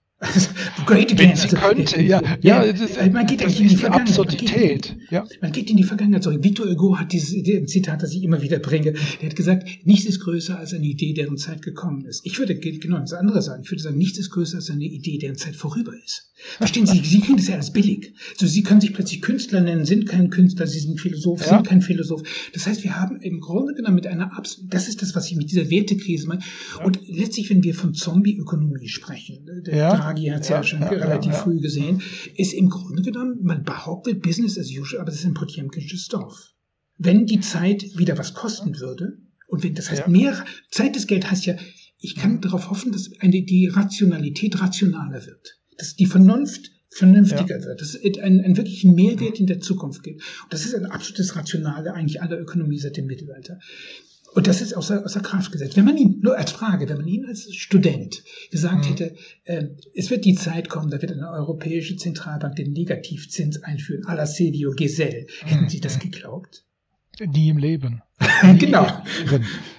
Das, es wurden also in dieser Zeit ähm, den letzten Satz wurde angelegt nach der Finanzkrise. Also die, die, die, die ersten Samenkörner wurden gestreut äh, im Jahr 2001, 2002 nach dem Dotcom-Crash.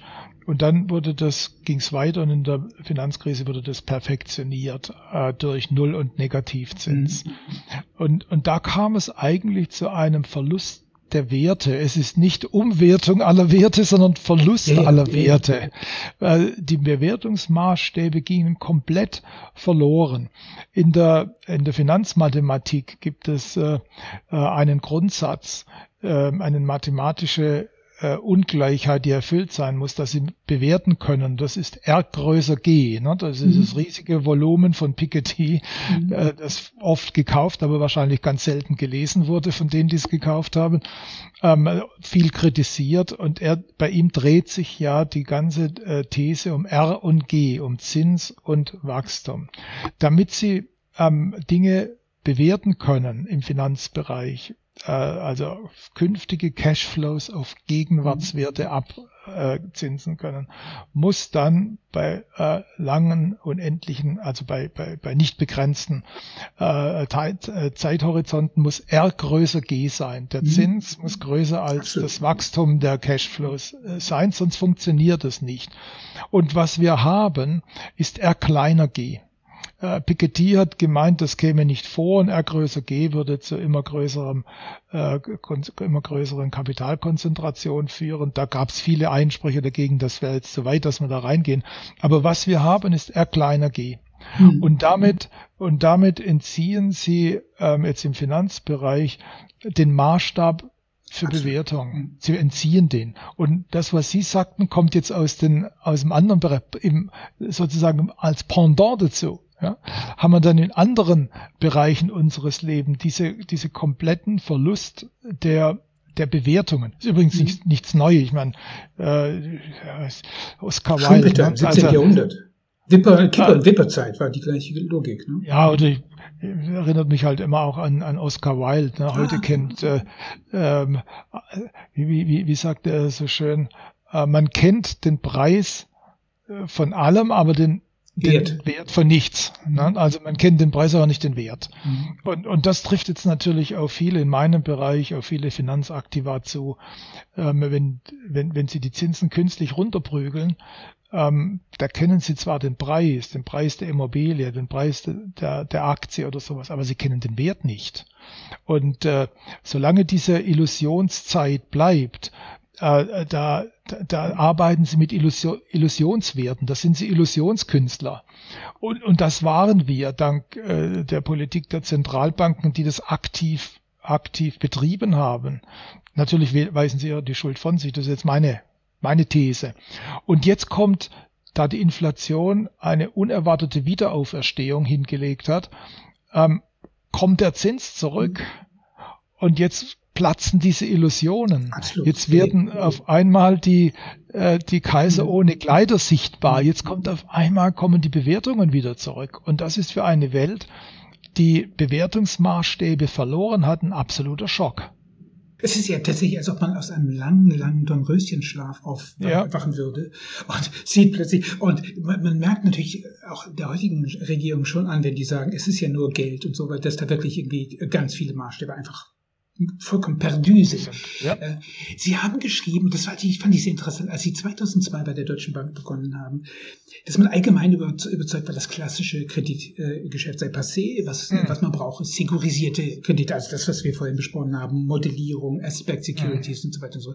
Offenbar haben die ganzen handelnden Personen nicht gewusst, dass sie sich auf was sehr Gefährliches, auf die Stiftung äh, von fiktivem Kapital einlassen.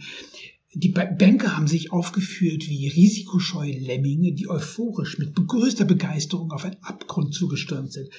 Im Gegensatz zu den meisten Kapitalismuskritikern würde ich sagen, haben die Bank Banker eigentlich nur etwas vorgeführt, also als Avantgarde, wenn man so will, was man heute eigentlich in der Politik nachwirken sehen kann. Da folgt ja. man im Kollektiv irgendwelchen Erlösungsformen, hat aber die Realität längst hinter sich gelassen. Und das ist nicht genau das, das habe ich bei Ihnen immerfort herausgelesen, was Sie eigentlich umtreibt, also dieser Verlust der Werte, dass man eigentlich nicht mehr beurteilen kann, was was ist. Das liegt zumindest im Finanzmarkt durch die Null- und Negativzinspolitik ganz offen auf der Hand. Und da wird man jetzt wieder äh, auf den Boden der Tatsachen zurückgeholt, auf den Boden der Realität. Und einige kommen damit nicht zurecht. Wir haben schon einige Stürme gesehen im Finanzmarkt. Die hat man schnell wieder beruhigt, ja, indem man praktisch wieder ähm, da äh, heimlichen Rückwärtsgang eingelegt hat. Das war letzten November die Krise der britischen Pensionsfonds. Ähm, mhm. Die drohten in die Pleite zu gehen. Die Bank von England hat sehr schnell wieder Geld in den Markt geschüttet, damit sich da nichts tut und hat das also sehr schnell wieder sozusagen glatt gebügelt. Aber gelöst ist das Problem nicht. Oder äh, die äh, amerikanischen Regionalbanken, äh, da, das sah man das auch. Ähm, da hat man dann sehr schnell wieder enorm viel Geld in das Bankensystem gepumpt und alle Einlagen über die normale Einlagenversicherungsgrenze hinaus garantiert, ähm, um dieses Problem ähm, wieder glatt zu bügeln. Aber wir haben das grundsätzliche Problem nicht gelöst, dass wir aus einer Zeit der Entgrenzung kommen mhm. ähm, der Geldentgrenzung. Und wenn ich Geldentgrenzung sage, dann ist es auch eine Schuldenentgrenzung. Und jetzt werden uns die Grenzen wieder aufgezeigt. Äh, und jetzt wird es verdammt schwer, ähm, wieder auf sicheren Boden zurückzukommen, ähm, ohne in dieser, in, in, in, dieser, in diesem Meer an, an, an Schulden, in diesem Meer an Geld, was sozusagen die eine, äh, die zwei Seiten der gleichen Medaille sind, unterzugehen. Ähm, wie man das schafft, äh, wird sehr spannend sein äh, zu sehen. Aber bisher sehe ich die Politik noch nicht in der Lage, das zu tun. Wenn ich die USA schaue, ähm, äh, dann hat man, verfolgt man dort eine Politik, in der die Staatsschuldenquote unbegrenzt weiter steigt. Äh, bei uns im, in Europa hat man gesehen, naja, die Einzelstaaten kommen an die Grenze ihrer Schuldentragfähigkeit. Stichwort Italien mit äh, 150 Prozent Staatsschuldenquote ist irgendwann Schluss mit lustig. Und jetzt geht man her und äh, äh, legt dann äh, die Schuldenaufnahme ähm, auf EU-Ebene um, mhm. EU Next Generation Fund und so weiter. Man hat meines Erachtens nicht die Zeichen der Zeit erkannt, ähm, dass es mit äh, der Bewertungslosigkeit, mit dem Wert, mit der Wertelosigkeit eigentlich vorbei ist, zumindest im Finanzbereich. Sie haben äh, im Grunde genommen, das, das war in dem Cicero-Artikel so deutlich, ja, dieses Moment, dass man seinen Kapitalstock auffrisst und dass man sich selbst ja. gewissermaßen verspeist. Ja. Und jetzt die Frage eigentlich, wie lang ist das schon so? Weil ein Bildungssystem, das fährt man ja nicht über Nacht an die Wand. Das ist schon ein mhm. Generationenprojekt. Und an dieser Stelle kommt was wirklich Merkwürdiges ins Spiel. Der Diskurs, mit dem man das Bildungssystem abgewrackt hat, Modularisierung, Evaluierung, Qualitätsmanagement mhm. und so fort, ist, wie man sehen kann, der Sprache des Managements entliehen. Fred also eine ja. deutlich neoliberale Prägung. Mhm. Gleichwohl geht und ging es nicht bei all dem nicht um das Individuum, das wäre eigentlich das Positive im Liberalen, das Individuum, den, der Einzelne, also um ein emphatisches, Humboldtsches Bildungsideal, sondern um etwas sehr Utilitaristisches, darum, dass man die Eleven markttüchtig macht, also sie anpassungsfähig mhm. aller Angela Merkel. Und hier gelangen wir zu einem Paradox. Zwar soll es bei dem ums Individuum gehen, aber die erste Maßnahme im Bildungssystem war die äh, Einführung von Lehrplänen, also eine Vergesellschaftungsmaßnahme ohne Ende. Konrad Paul Wiesmann, mit dem ich ein langes Gespräch über Bildung geführt habe, hat dieses Reformieren um der Reform willen den mhm. Prozess äh, der permanenten Revolution an die Seite gestellt. Also im Grunde genommen ein Gang ins Nichts, aber man weiß nicht, wozu eigentlich, wohin das führen soll. Ähm, ich sehe das anders. Ah, okay. Ähm, ich ich komme da von der anderen Seite her. Ich werde es vielleicht nicht überzeugen, Herr Volkert, aber ich sehe das anders. Mhm. Ähm, ich bin ja ein Neoliberaler. Ja, ja, ja, ich, ich, ich, sehe es andersrum.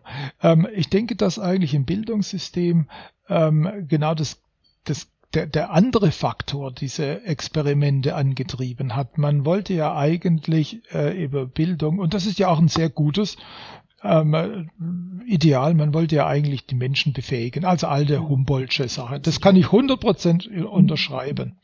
Äh, und dann hatte man ja äh, die Befürchtung, immer noch, ich sehe das immer noch, man hat immer die Befürchtung, naja, ähm, man ist nicht dabei, äh, die Menschen selbst zu befähigen, sondern man ist dabei, sie für einen Zweck zu befähigen. Ja. Also für einen wirtschaftlichen Zweck und dieser Zweck wird, wird definiert von den ich sag's mal platt, von den Kapitalisten.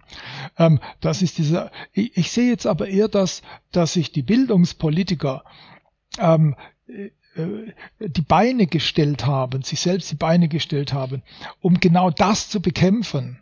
Also die, ähm, die, die Ausbildung, ähm, das sollte nicht im Vordergrund stehen, sondern es sollte die, die Bildungsentwicklung im Vordergrund stehen. Und da kamen dann äh, zum Teil ähm, ab, meines Erachtens absurde ähm, Lehrmethoden äh, ins Spiel. Ähm, äh, Schreibe nach Gehör oder wie man das, ich bin kein Bildungsexperte, aber ich kann nur sagen, dass das, was rauskommt dann hinterher, äh, nicht besonders erhellend war. Ähm, ich bin kein Vertreter jetzt, sagen wir mal, der These, äh, dass die Menschen zu einem Zweck ausgebildet werden mhm. sollen, zu dem Zweck ihrer ähm, ihrer wirtschaftlichen Verwertbarkeit. Das lehne ich ab. Äh, natürlich steht im Vordergrund äh, der Bildung ähm, die Entwicklung der Persönlichkeit und die mit einer entwickelnden Persönlichkeit, die kann sich dann einbringen in das Wirtschaftsleben selbstbestimmt. Dazu gehört aber meines Erachtens und ich muss nochmal wiederholen, das sagt jetzt der Laie, der Ökonom, der das Bildungssystem von außen ähm, äh, betrachtet. Dazu gehört meines Erachtens die Kenntnis der Werkzeuge, mit der ich Bildung, mit denen ich Bildung erwerbe. Das ist absolut unverzichtbar. Das heißt, ich muss äh, lesen, schreiben, rechnen können. Mhm. Und wenn ich dann, wenn ich dann äh, Umfragen sehe, also Bildungstests sehe, wo diese Grundfertigkeiten nicht mehr beherrscht werden, dann sei das ein Riesenproblem. Ich muss diese Grundfertigkeiten beherrschen. Und, und mit diesen Grundfertigkeiten kann ich dann ähm, eindringen ähm, in die Kultur, die sich ja über die über die Jahrhunderte äh, entwickelt hat. Ich muss ja praktisch in dieses kollektive Gedächtnis Absolut. Äh, muss ich ein, mich einklinken können und davon profitieren. Es ist ja eine unheimliche Kulturleistung, dass man die Dinge, die äh, unsere Vorgänger sich überlegt, gedacht haben, dass man die für die Nachwelt auch ähm, erhalten hat, ähm, also äh, schriftlicher Form oder mhm. auch ähm, in, in, in logischen Überlegungen in der Mathematik. Das muss ich alles eigentlich, ich muss die Befähigkeit, die, die, die, die Fähigkeit haben, in diesen enormen Schatz, in, diesen, in diese enorme Schatzkammer, so sollte man es vielleicht sagen, in diese enorme Schatzkammer hineintreten zu können. Ich habe kürzlich mal ähm, einen Vergleich gesehen zwischen den ähm, äh, Kulturen, wo mündlich überliefert wird. Oh, also das war zum Beispiel in Af afrikanischen Kulturen der Fall. Oder jetzt einmal unsere Kultur, die ja auch mehr so an die, ähm, sagen wir, die chinesische Kultur oder ja, das war ein anderes, aber an die Antike anknüpft, wo man all die Dinge festhält. Es, es, es, es lebt sich einfach leichter, wenn man die Dinge festhält, als wenn man darauf angewiesen ist, dass die immer mündlich überliefert werden. Es lebt sich leichter damit. So, ähm, wenn ich das schaffe, ähm, dass die dass die Menschen in diese Schatzkammer eintreten können und wenn ich sie dann vielleicht auch noch nicht jeder ist da sofort selbst, findet sofort selbst den Weg darin. Wenn ich ihn dann den an die Hand nehmen kann und sagen, schau mal das an, schau dir mal das an, schau dir mal das an, wie ist denn das? Und wenn ich ihn dann befähige, nachdem man diese Schatzkammer ähm, studiert hat, nachdem er da wieder rauskommt, selbst was daraus zu machen, dann bin ich genau, genau da, wo ich hin will. Und meine These in diesem Artikel ist, dass wir leider ähm, auch durch, ich bin da völlig d'accord mit Ihnen, durch ähm, meines Erachtens idiotische ähm, Überlegungen äh, mit, mit neuen pädagogischen Methoden, wo ich nicht denke, dass sie zu irgendwo hinführen, dass wir das da auch halt ähm, geschafft haben, in Anführungsstrichen, äh, unseren unser Bildungskapital zu erodieren. Und ich habe ja meine Erfolgsformel für, die, für das deutsche Geschäftsmodell äh, auf eine einfache Gleichung gebracht. äh, Können mit Fleiß und billiger Energie so zu kombinieren, dass daraus Weltmarktführer entstehen. Und jetzt sehe ich halt das, die Erosion des Könnens. Ähm, immer Energie. weniger Leute. Die Energie ist sowieso schon, das macht das also anders. Aber da müssten wir eigentlich mit Fleiß und Können noch ausgleichen. Aber ich sehe halt auch leider die Erosion des Könnens dadurch, dass wir eben die Erosion unseres Bildungssystems haben. Damit meine ich nicht jetzt, sagen wir mal, die universitäre Bildung. Ich glaube, Können und Bildung, das ist mindestens genauso wichtig äh, bei den äh, nicht akademischen Berufen und da brauchen wir sehr viel mehr. Ich habe die allerhöchste Hochachtung von den Leuten, die Dinge hinkriegen, die ich nicht hinkriege. Ich bin leider ein ziemlicher Versager, wenn es sagen wir, im, im Haus oder ähm, sonst wo um die mechanischen Dinge geht. Ich habe die allerhöchste Hochachtung für Leute, die damit umgehen können. Das brauchen wir und das verlieren wir. Ich glaube, es gibt tatsächlich eine äh, objektive grundstürzende im Kunschen Sinne Veränderungen schon auch im Bildungssystem. Man kann durchaus verstehen, warum bestimmte Dinge angestoßen wurden. Äh, es wird vollkommen deutlich, wenn wir eigentlich fast wieder in die Industrie reingehen. Ich nehme an, äh, Sie haben mit Startups ja auch zu tun gehabt. Agile Development ist Ihnen ein Begriff? Mhm. Also das heißt, nicht mehr top-down, nicht mehr oben, von oben herab sozusagen, wo sie mhm. arbeiten, sondern kleine Teams, mhm. die, äh, wo, wo im Grunde, und das fast, wäre fast ihr liberaler, ihre, ihre liberale Vorstellung, wo man äh, mit flachen Hierarchien dem, dem, dem einem kleinen Team sozusagen quasi diese alles zur Hand gibt, um sie wachsen zu lassen, Iterationen mhm. auszuführen. Das Ganze ist erstaunlicherweise bei Toyota entwickelt worden in den 80er Jahren. Da hat man das Fließband angehalten, wenn ja. irgendwie ein Fehler kam. Und wenn ja. dieser, die, die Gruppe redete so lange über diesen Fehler, bis dieser Fehler mhm. äh, ausgemerzt wurde. Und im Grunde genommen ist es genau dieses Phänomen, dass der Einzelne eigentlich wieder mit einer gewissen Verantwortung in einer kleinen ja. Gruppe so quasi äh, wieder ausgestattet wird das Problem bei dieser Geschichte ist, dass es äh, diese Teams, die in der Softwareentwicklung überall fast State of the Art sind, das ist der Normalzustand. Anders, mhm. anders können sie äh, zeitgemäße Software gar nicht mehr produzieren. Sie müssen alle Dinge so haben, dass sie sozusagen sehr resilient sind, äh, mhm. dass sie auch dekonstruierbar sind, dass ja. sie sozusagen modularisierbar sind und dergleichen. Äh, aber die, das ist eigentlich eine unglaubliche äh, Verschiebung unseres, unseres, äh, sagen wir mal, Begriffs von des Individuums. Ich spreche seit, ich meine, wenn man sich mit der Geschichte der Digitalisierung der, der Maschine beschäftigt, wie eine Philosophie der Maschine mhm. geschrieben, ich spreche seit den 90er Jahren vom Dividuum, nicht mehr vom Individuum, sondern mhm. das ist die, sondern von dem Wesen, das sich teilt, das sich mitteilt und an seiner Mitteilung erhält eben in einer solchen kleinen Gruppe. Mhm. Da wäre, da meine ganze Sympathie gilt natürlich da dem Individuum äh, streng genommen, also oder besser gesagt dem liberalen Wesen, der, der demjenigen, der etwas lernen kann. Wir sehen aber in der gesamten Gesellschaftsbewegung was ganz anderes. Wir sehen paradoxen Etatismus. Alles geht nach mhm. oben. Wir sehen ja. eigentlich, dass, deshalb verstehe ich so quasi auch hier einen Impuls, so quasi also das Neoliberale wieder in gewisser Hinsicht zu einer Geltung zurückzubringen, äh, weil wir sehen kollektivistische Ordnung, oder? Ja, so, das sehe ich auch so. Wir sehen immer mehr eine größere Tendenz zur Zentralplanung.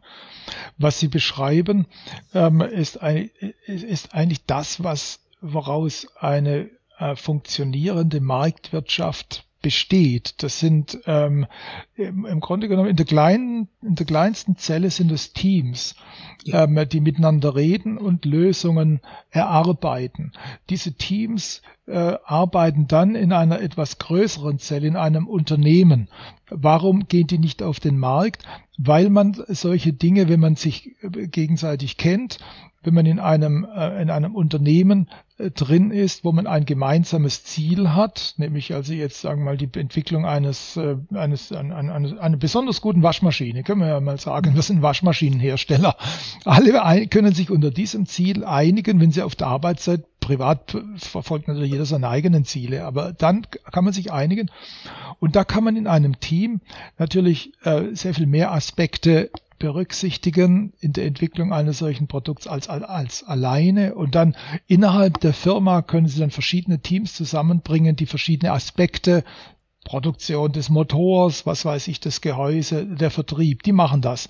Und die haben dann sehr viel äh, geringere Transaktionskosten, als wenn sie das jetzt atomistisch durch jeden Einzelnen erledigen. Wenn ich dann, dann habe ich so was wie eine optimale Firmengröße? Also eine optimale Teamgröße. Und wenn es darüber hinausgeht, dann gehe ich zum Markt, stelle mein Produkt dort vor, auf dem Markt, rufe ab, was wäre jetzt der Kunde bereit zu bezahlen und kriege im Markt eine Rückkopplung und passe mich dem an. Das ist sozusagen die liberale Sichtweise der Dinge, ähm, das Marktmodell in Idealform dargestellt. Das Gegenmodell ist natürlich, dass ich von oben runter herein hineingrätsche und sage, ihr macht jetzt das. Ihr, wir haben das Ziel, das und das zu, herzustellen, der Sowjetunion. Wir stellen mhm. so und so viele, so und so viele LKWs her. Ähm, und dann definiere ich das runter. Dazu brauche ich so und so viel Gummi, so und so viel Stahl und die muss ich in so und so schrauben. Und da ist der Planer hoffnungslos überfordert. Absolut. Immer ja. hoffnungslos überfordert. Er, er weiß das ja, nicht, er kriegt's nicht zusammen. Da dachte man in der Sowjetunion, naja, die Computer werden's richten. Mhm. Vorher hat man es mit Papier und Bleistift gemacht, haben's auch nicht gerichtet. Es funktioniert einfach nicht. Interessanterweise ähm, bewegen wir uns wieder hin äh, zu dieser zentralen Planwirtschaft überall.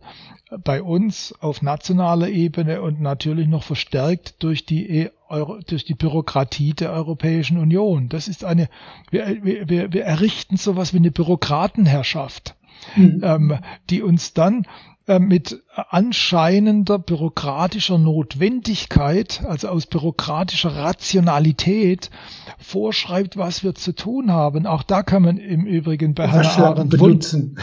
ja, da, Waschlappen benutzen. Auch da kann man bei Hannah Arendt wunderbar darüber lesen, äh, wie, wie also in dieser Ursprünge des Totalitarismus, wie eine solche Bürokratenherrschaft dann ähm, durchaus wohlmeinend ähm, in die die Leute bevormundet äh, und ausgerechnet Ausgerechnet der Hannah Arendt-Verehrer Kretschmann äh, schreibt uns dann die Art vor, wie wir uns zu waschen haben. Also müsste Herr Kretschmann nochmal zurückgehen und Arendt lesen. Nochmal zurückgehen und Arendt lesen. Ich habe, das ist äh, schon sehr witzig, ich habe äh, ja 1999, ich habe hier einen kleinen Text geschickt, ähm, habe ich über Aufmerksamkeitsökonomie, äh, mhm. weil ich lange über Maschinen und Zins und dergleichen sehr viel über Geld nachgedacht habe. Und die Erschütterung war schon, weil Sie auf die Waschmaschine kommen. Ähm, wir sind eigentlich in einem postmaterialistischen Zeitalter, ja. Also das ist schon sehr schwierig und man kann Geld eigentlich wahrscheinlich nur durch Humankapital, durch Intelligenz und dergleichen wirklich abdecken. Ähm, die Problematik ist jetzt in der Aufmerksamkeit Aufmerksamkeitsökonomie, ich habe es vorhin schon äh, angesprochen, äh, die, die, langfristige Güter sind da nicht äh, sozusagen quasi angesagt. Das ist Sex, Crime und dergleichen. Das ist so eine Limbo, Gresham's Law äh, Ökonomie. Da könnten wir wirklich Freud als äh, so quasi als äh, Gewährsmann nehmen, der über die Ökonomie des Witzes nachgedacht hat. Ja. Und der Witz hat gesagt, der ist ja nur Untertunnel. Der Witz macht etwas billiger, wenn man so will. Geiz ist geil. Das ist, sogar, das ist die Logik des Witzes. Das heißt, derjenige, der einen Witz erzählt, kommt zu einem Ziel, das er eigentlich nicht machen dürfte, billiger.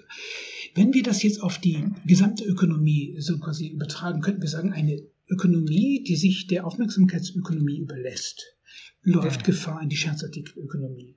Ja. Verstehen Sie jetzt, die Waschmaschine hat folgendes Problem. Ich produziere eine Waschmaschine, die wird vielleicht 20 ja. Jahre halten, wenn sie gut ist. Ein Witz, den haben Sie gleich zerstört. Der ist ein Dekonstruktionswitz. Sie erzählen den Witz einmal, zweimal können Sie nicht erzählen. Wir müssen, was wir ja. erleben in den sozialen Medien ist ja eigentlich, dass die ganzen Diskurse sich der, äh, einer Aufmerksamkeitsökonomie mit einem sehr kurzen Gedächtnis sozusagen aus die Hand verwandeln. Eben gerade als Marktidee dieser kleinen Gruppe, die ein Produkt entwickeln will, das vielleicht in 10, mhm. 15 Jahren noch irgendwie so Gültigkeit hat, das kommt nicht mehr vor. Wenn, wenn, und vielleicht kommen wir damit fast zum Beschluss sozusagen, wenn mhm. Sie, was ich nicht weiß, äh, äh, Ihr Enkelkind, haben Sie, haben Sie, Sie, Sie es gibt schon Enkelkinder? Fünf, fünf. Ah! okay, fünf Enkelkinder. Also, wenn Sie Ihrem Enkelkind äh, irgendwie sagen sollten, wie eigentlich so die Gesellschaft der Zukunft weiß ich, 2060 irgendwie äh, funktionieren sollte, was die Prinzipien sind, die da gelten sollten. Was würden Sie für eine Geschichte erzählen? Also ich gehe mal davon aus, meine Enkelkinder sind noch sehr klein, also insofern muss ich noch ein bisschen warten, bis ich die Geschichte erzähle. Aber wenn ich sie erzählen, erzählen dann darf, wenn sie es verstehen können, äh, würde ich ihnen eigentlich ähm, äh, Hayeks Buch versuchen nahezubringen, Recht, Gesetz, Freiheit. Mhm. Ähm, denn ich denke, dass äh, der Hayek ja als Ökonom angefangen, aber als Sozialphilosoph geendet hat. Und er beschreibt dort sehr schön ähm, die Art und Weise, wie eine Gesellschaft idealerweise organisiert sein soll, äh, sodass jeder die Möglichkeit hat, sich optimal zu entfalten. Dazu gehört, dass wir Regeln haben, eine Ordnung brauchen, die unsere Freiheit dort begrenzt, wo die Freiheit des anderen beginnt, dass unsere Gesellschaft ähm, von unten herauf organisiert sein sollte, nicht von oben herunter, dass wir uns selbst engagieren müssen, um diese Gesellschaft zu gestalten, dass die Gesellschaftsordnung organisch wächst wie ein lebendiger Organismus, äh, in dem die Ordnung auch immer wieder den Veränderungen angepasst wird im Konsens, dass wir debattieren müssen ähm, in der Gesellschaft, wie wir diese Ordnung verändern und dass wir nicht ähm, äh, Politiker ermächtigen sollten, ähm, detailversessen zu bestimmen, wie unser Leben auszusehen hat. Das würde ich versuchen, äh, denen nahe, nahe zu bringen, weil wir in dieser Gesellschaft ist es verdammt wichtig, ich würde sagen, unheimlich wichtig, das ist das Wort von meinen, unheimlich wichtig, dass jeder Teilnehmer dafür ein Spielverständnis mhm. äh, entwickelt. Das ist so, wie wenn Sie ähm, Fußball spielen und keine Ahnung von den Regeln haben, da kommt nichts raus. Da, das wird furchtbar. Also wer Fußball spielt, sollte die Regeln verstehen. Und wer in einer, in einem liberalen Rechtsstaat lebt, ich, ich vermeide das Wort Demokratie, denn Demokratie allein reicht nicht. Hm. Das sehen wir in der Türkei. Auch ein Diktator kann sich demokratisch legitimieren lassen und dann mit der demokratisch legitimierten Mehrheit seinen Willen allen aufzwingen. Es, ich, deshalb spreche ich lieber vom liberalen Rechtsstaat, ähm, wo die Ordnung, wo das Recht gilt. Dafür brauchen Sie aber aktive Teilnehmer. Dafür brauchen Sie jemand, wie das Fußballpublikum, das versteht, um was es geht, das Fouls ähm, pfeift, das, mhm. ne, das äh, gute Leistungen mit Beifall belohnt. Ohne dieses Spielverständnis verliert sich das. Wenn jeder andere Regeln im Kopf hat, funktioniert's nicht. Und ich sehe das für eine enorm große Gefahr ähm, in unserer Gesellschaft die äh, viele sagen, ähm, äh, die, Zuwand also wer, die Zuwanderung ist nötig. Wahrscheinlich ist sie nötig. Ja, wir brauchen neue Leute, weil wir selber alt werden. Mhm. Ähm, wir können uns in der Welt nicht abschotten, aber wir müssen uns auch bewusst sein, dass wenn wir Leute aus anderen Kulturkreisen zu uns lassen, dann müssen die dieses Spielverständnis erlernen. Wir müssen verlangen, dass wer zu uns kommt, dieses Spielverständnis erlernt, sich dem nicht verweigert. Sonst verlieren wir eigentlich dieses Spiel.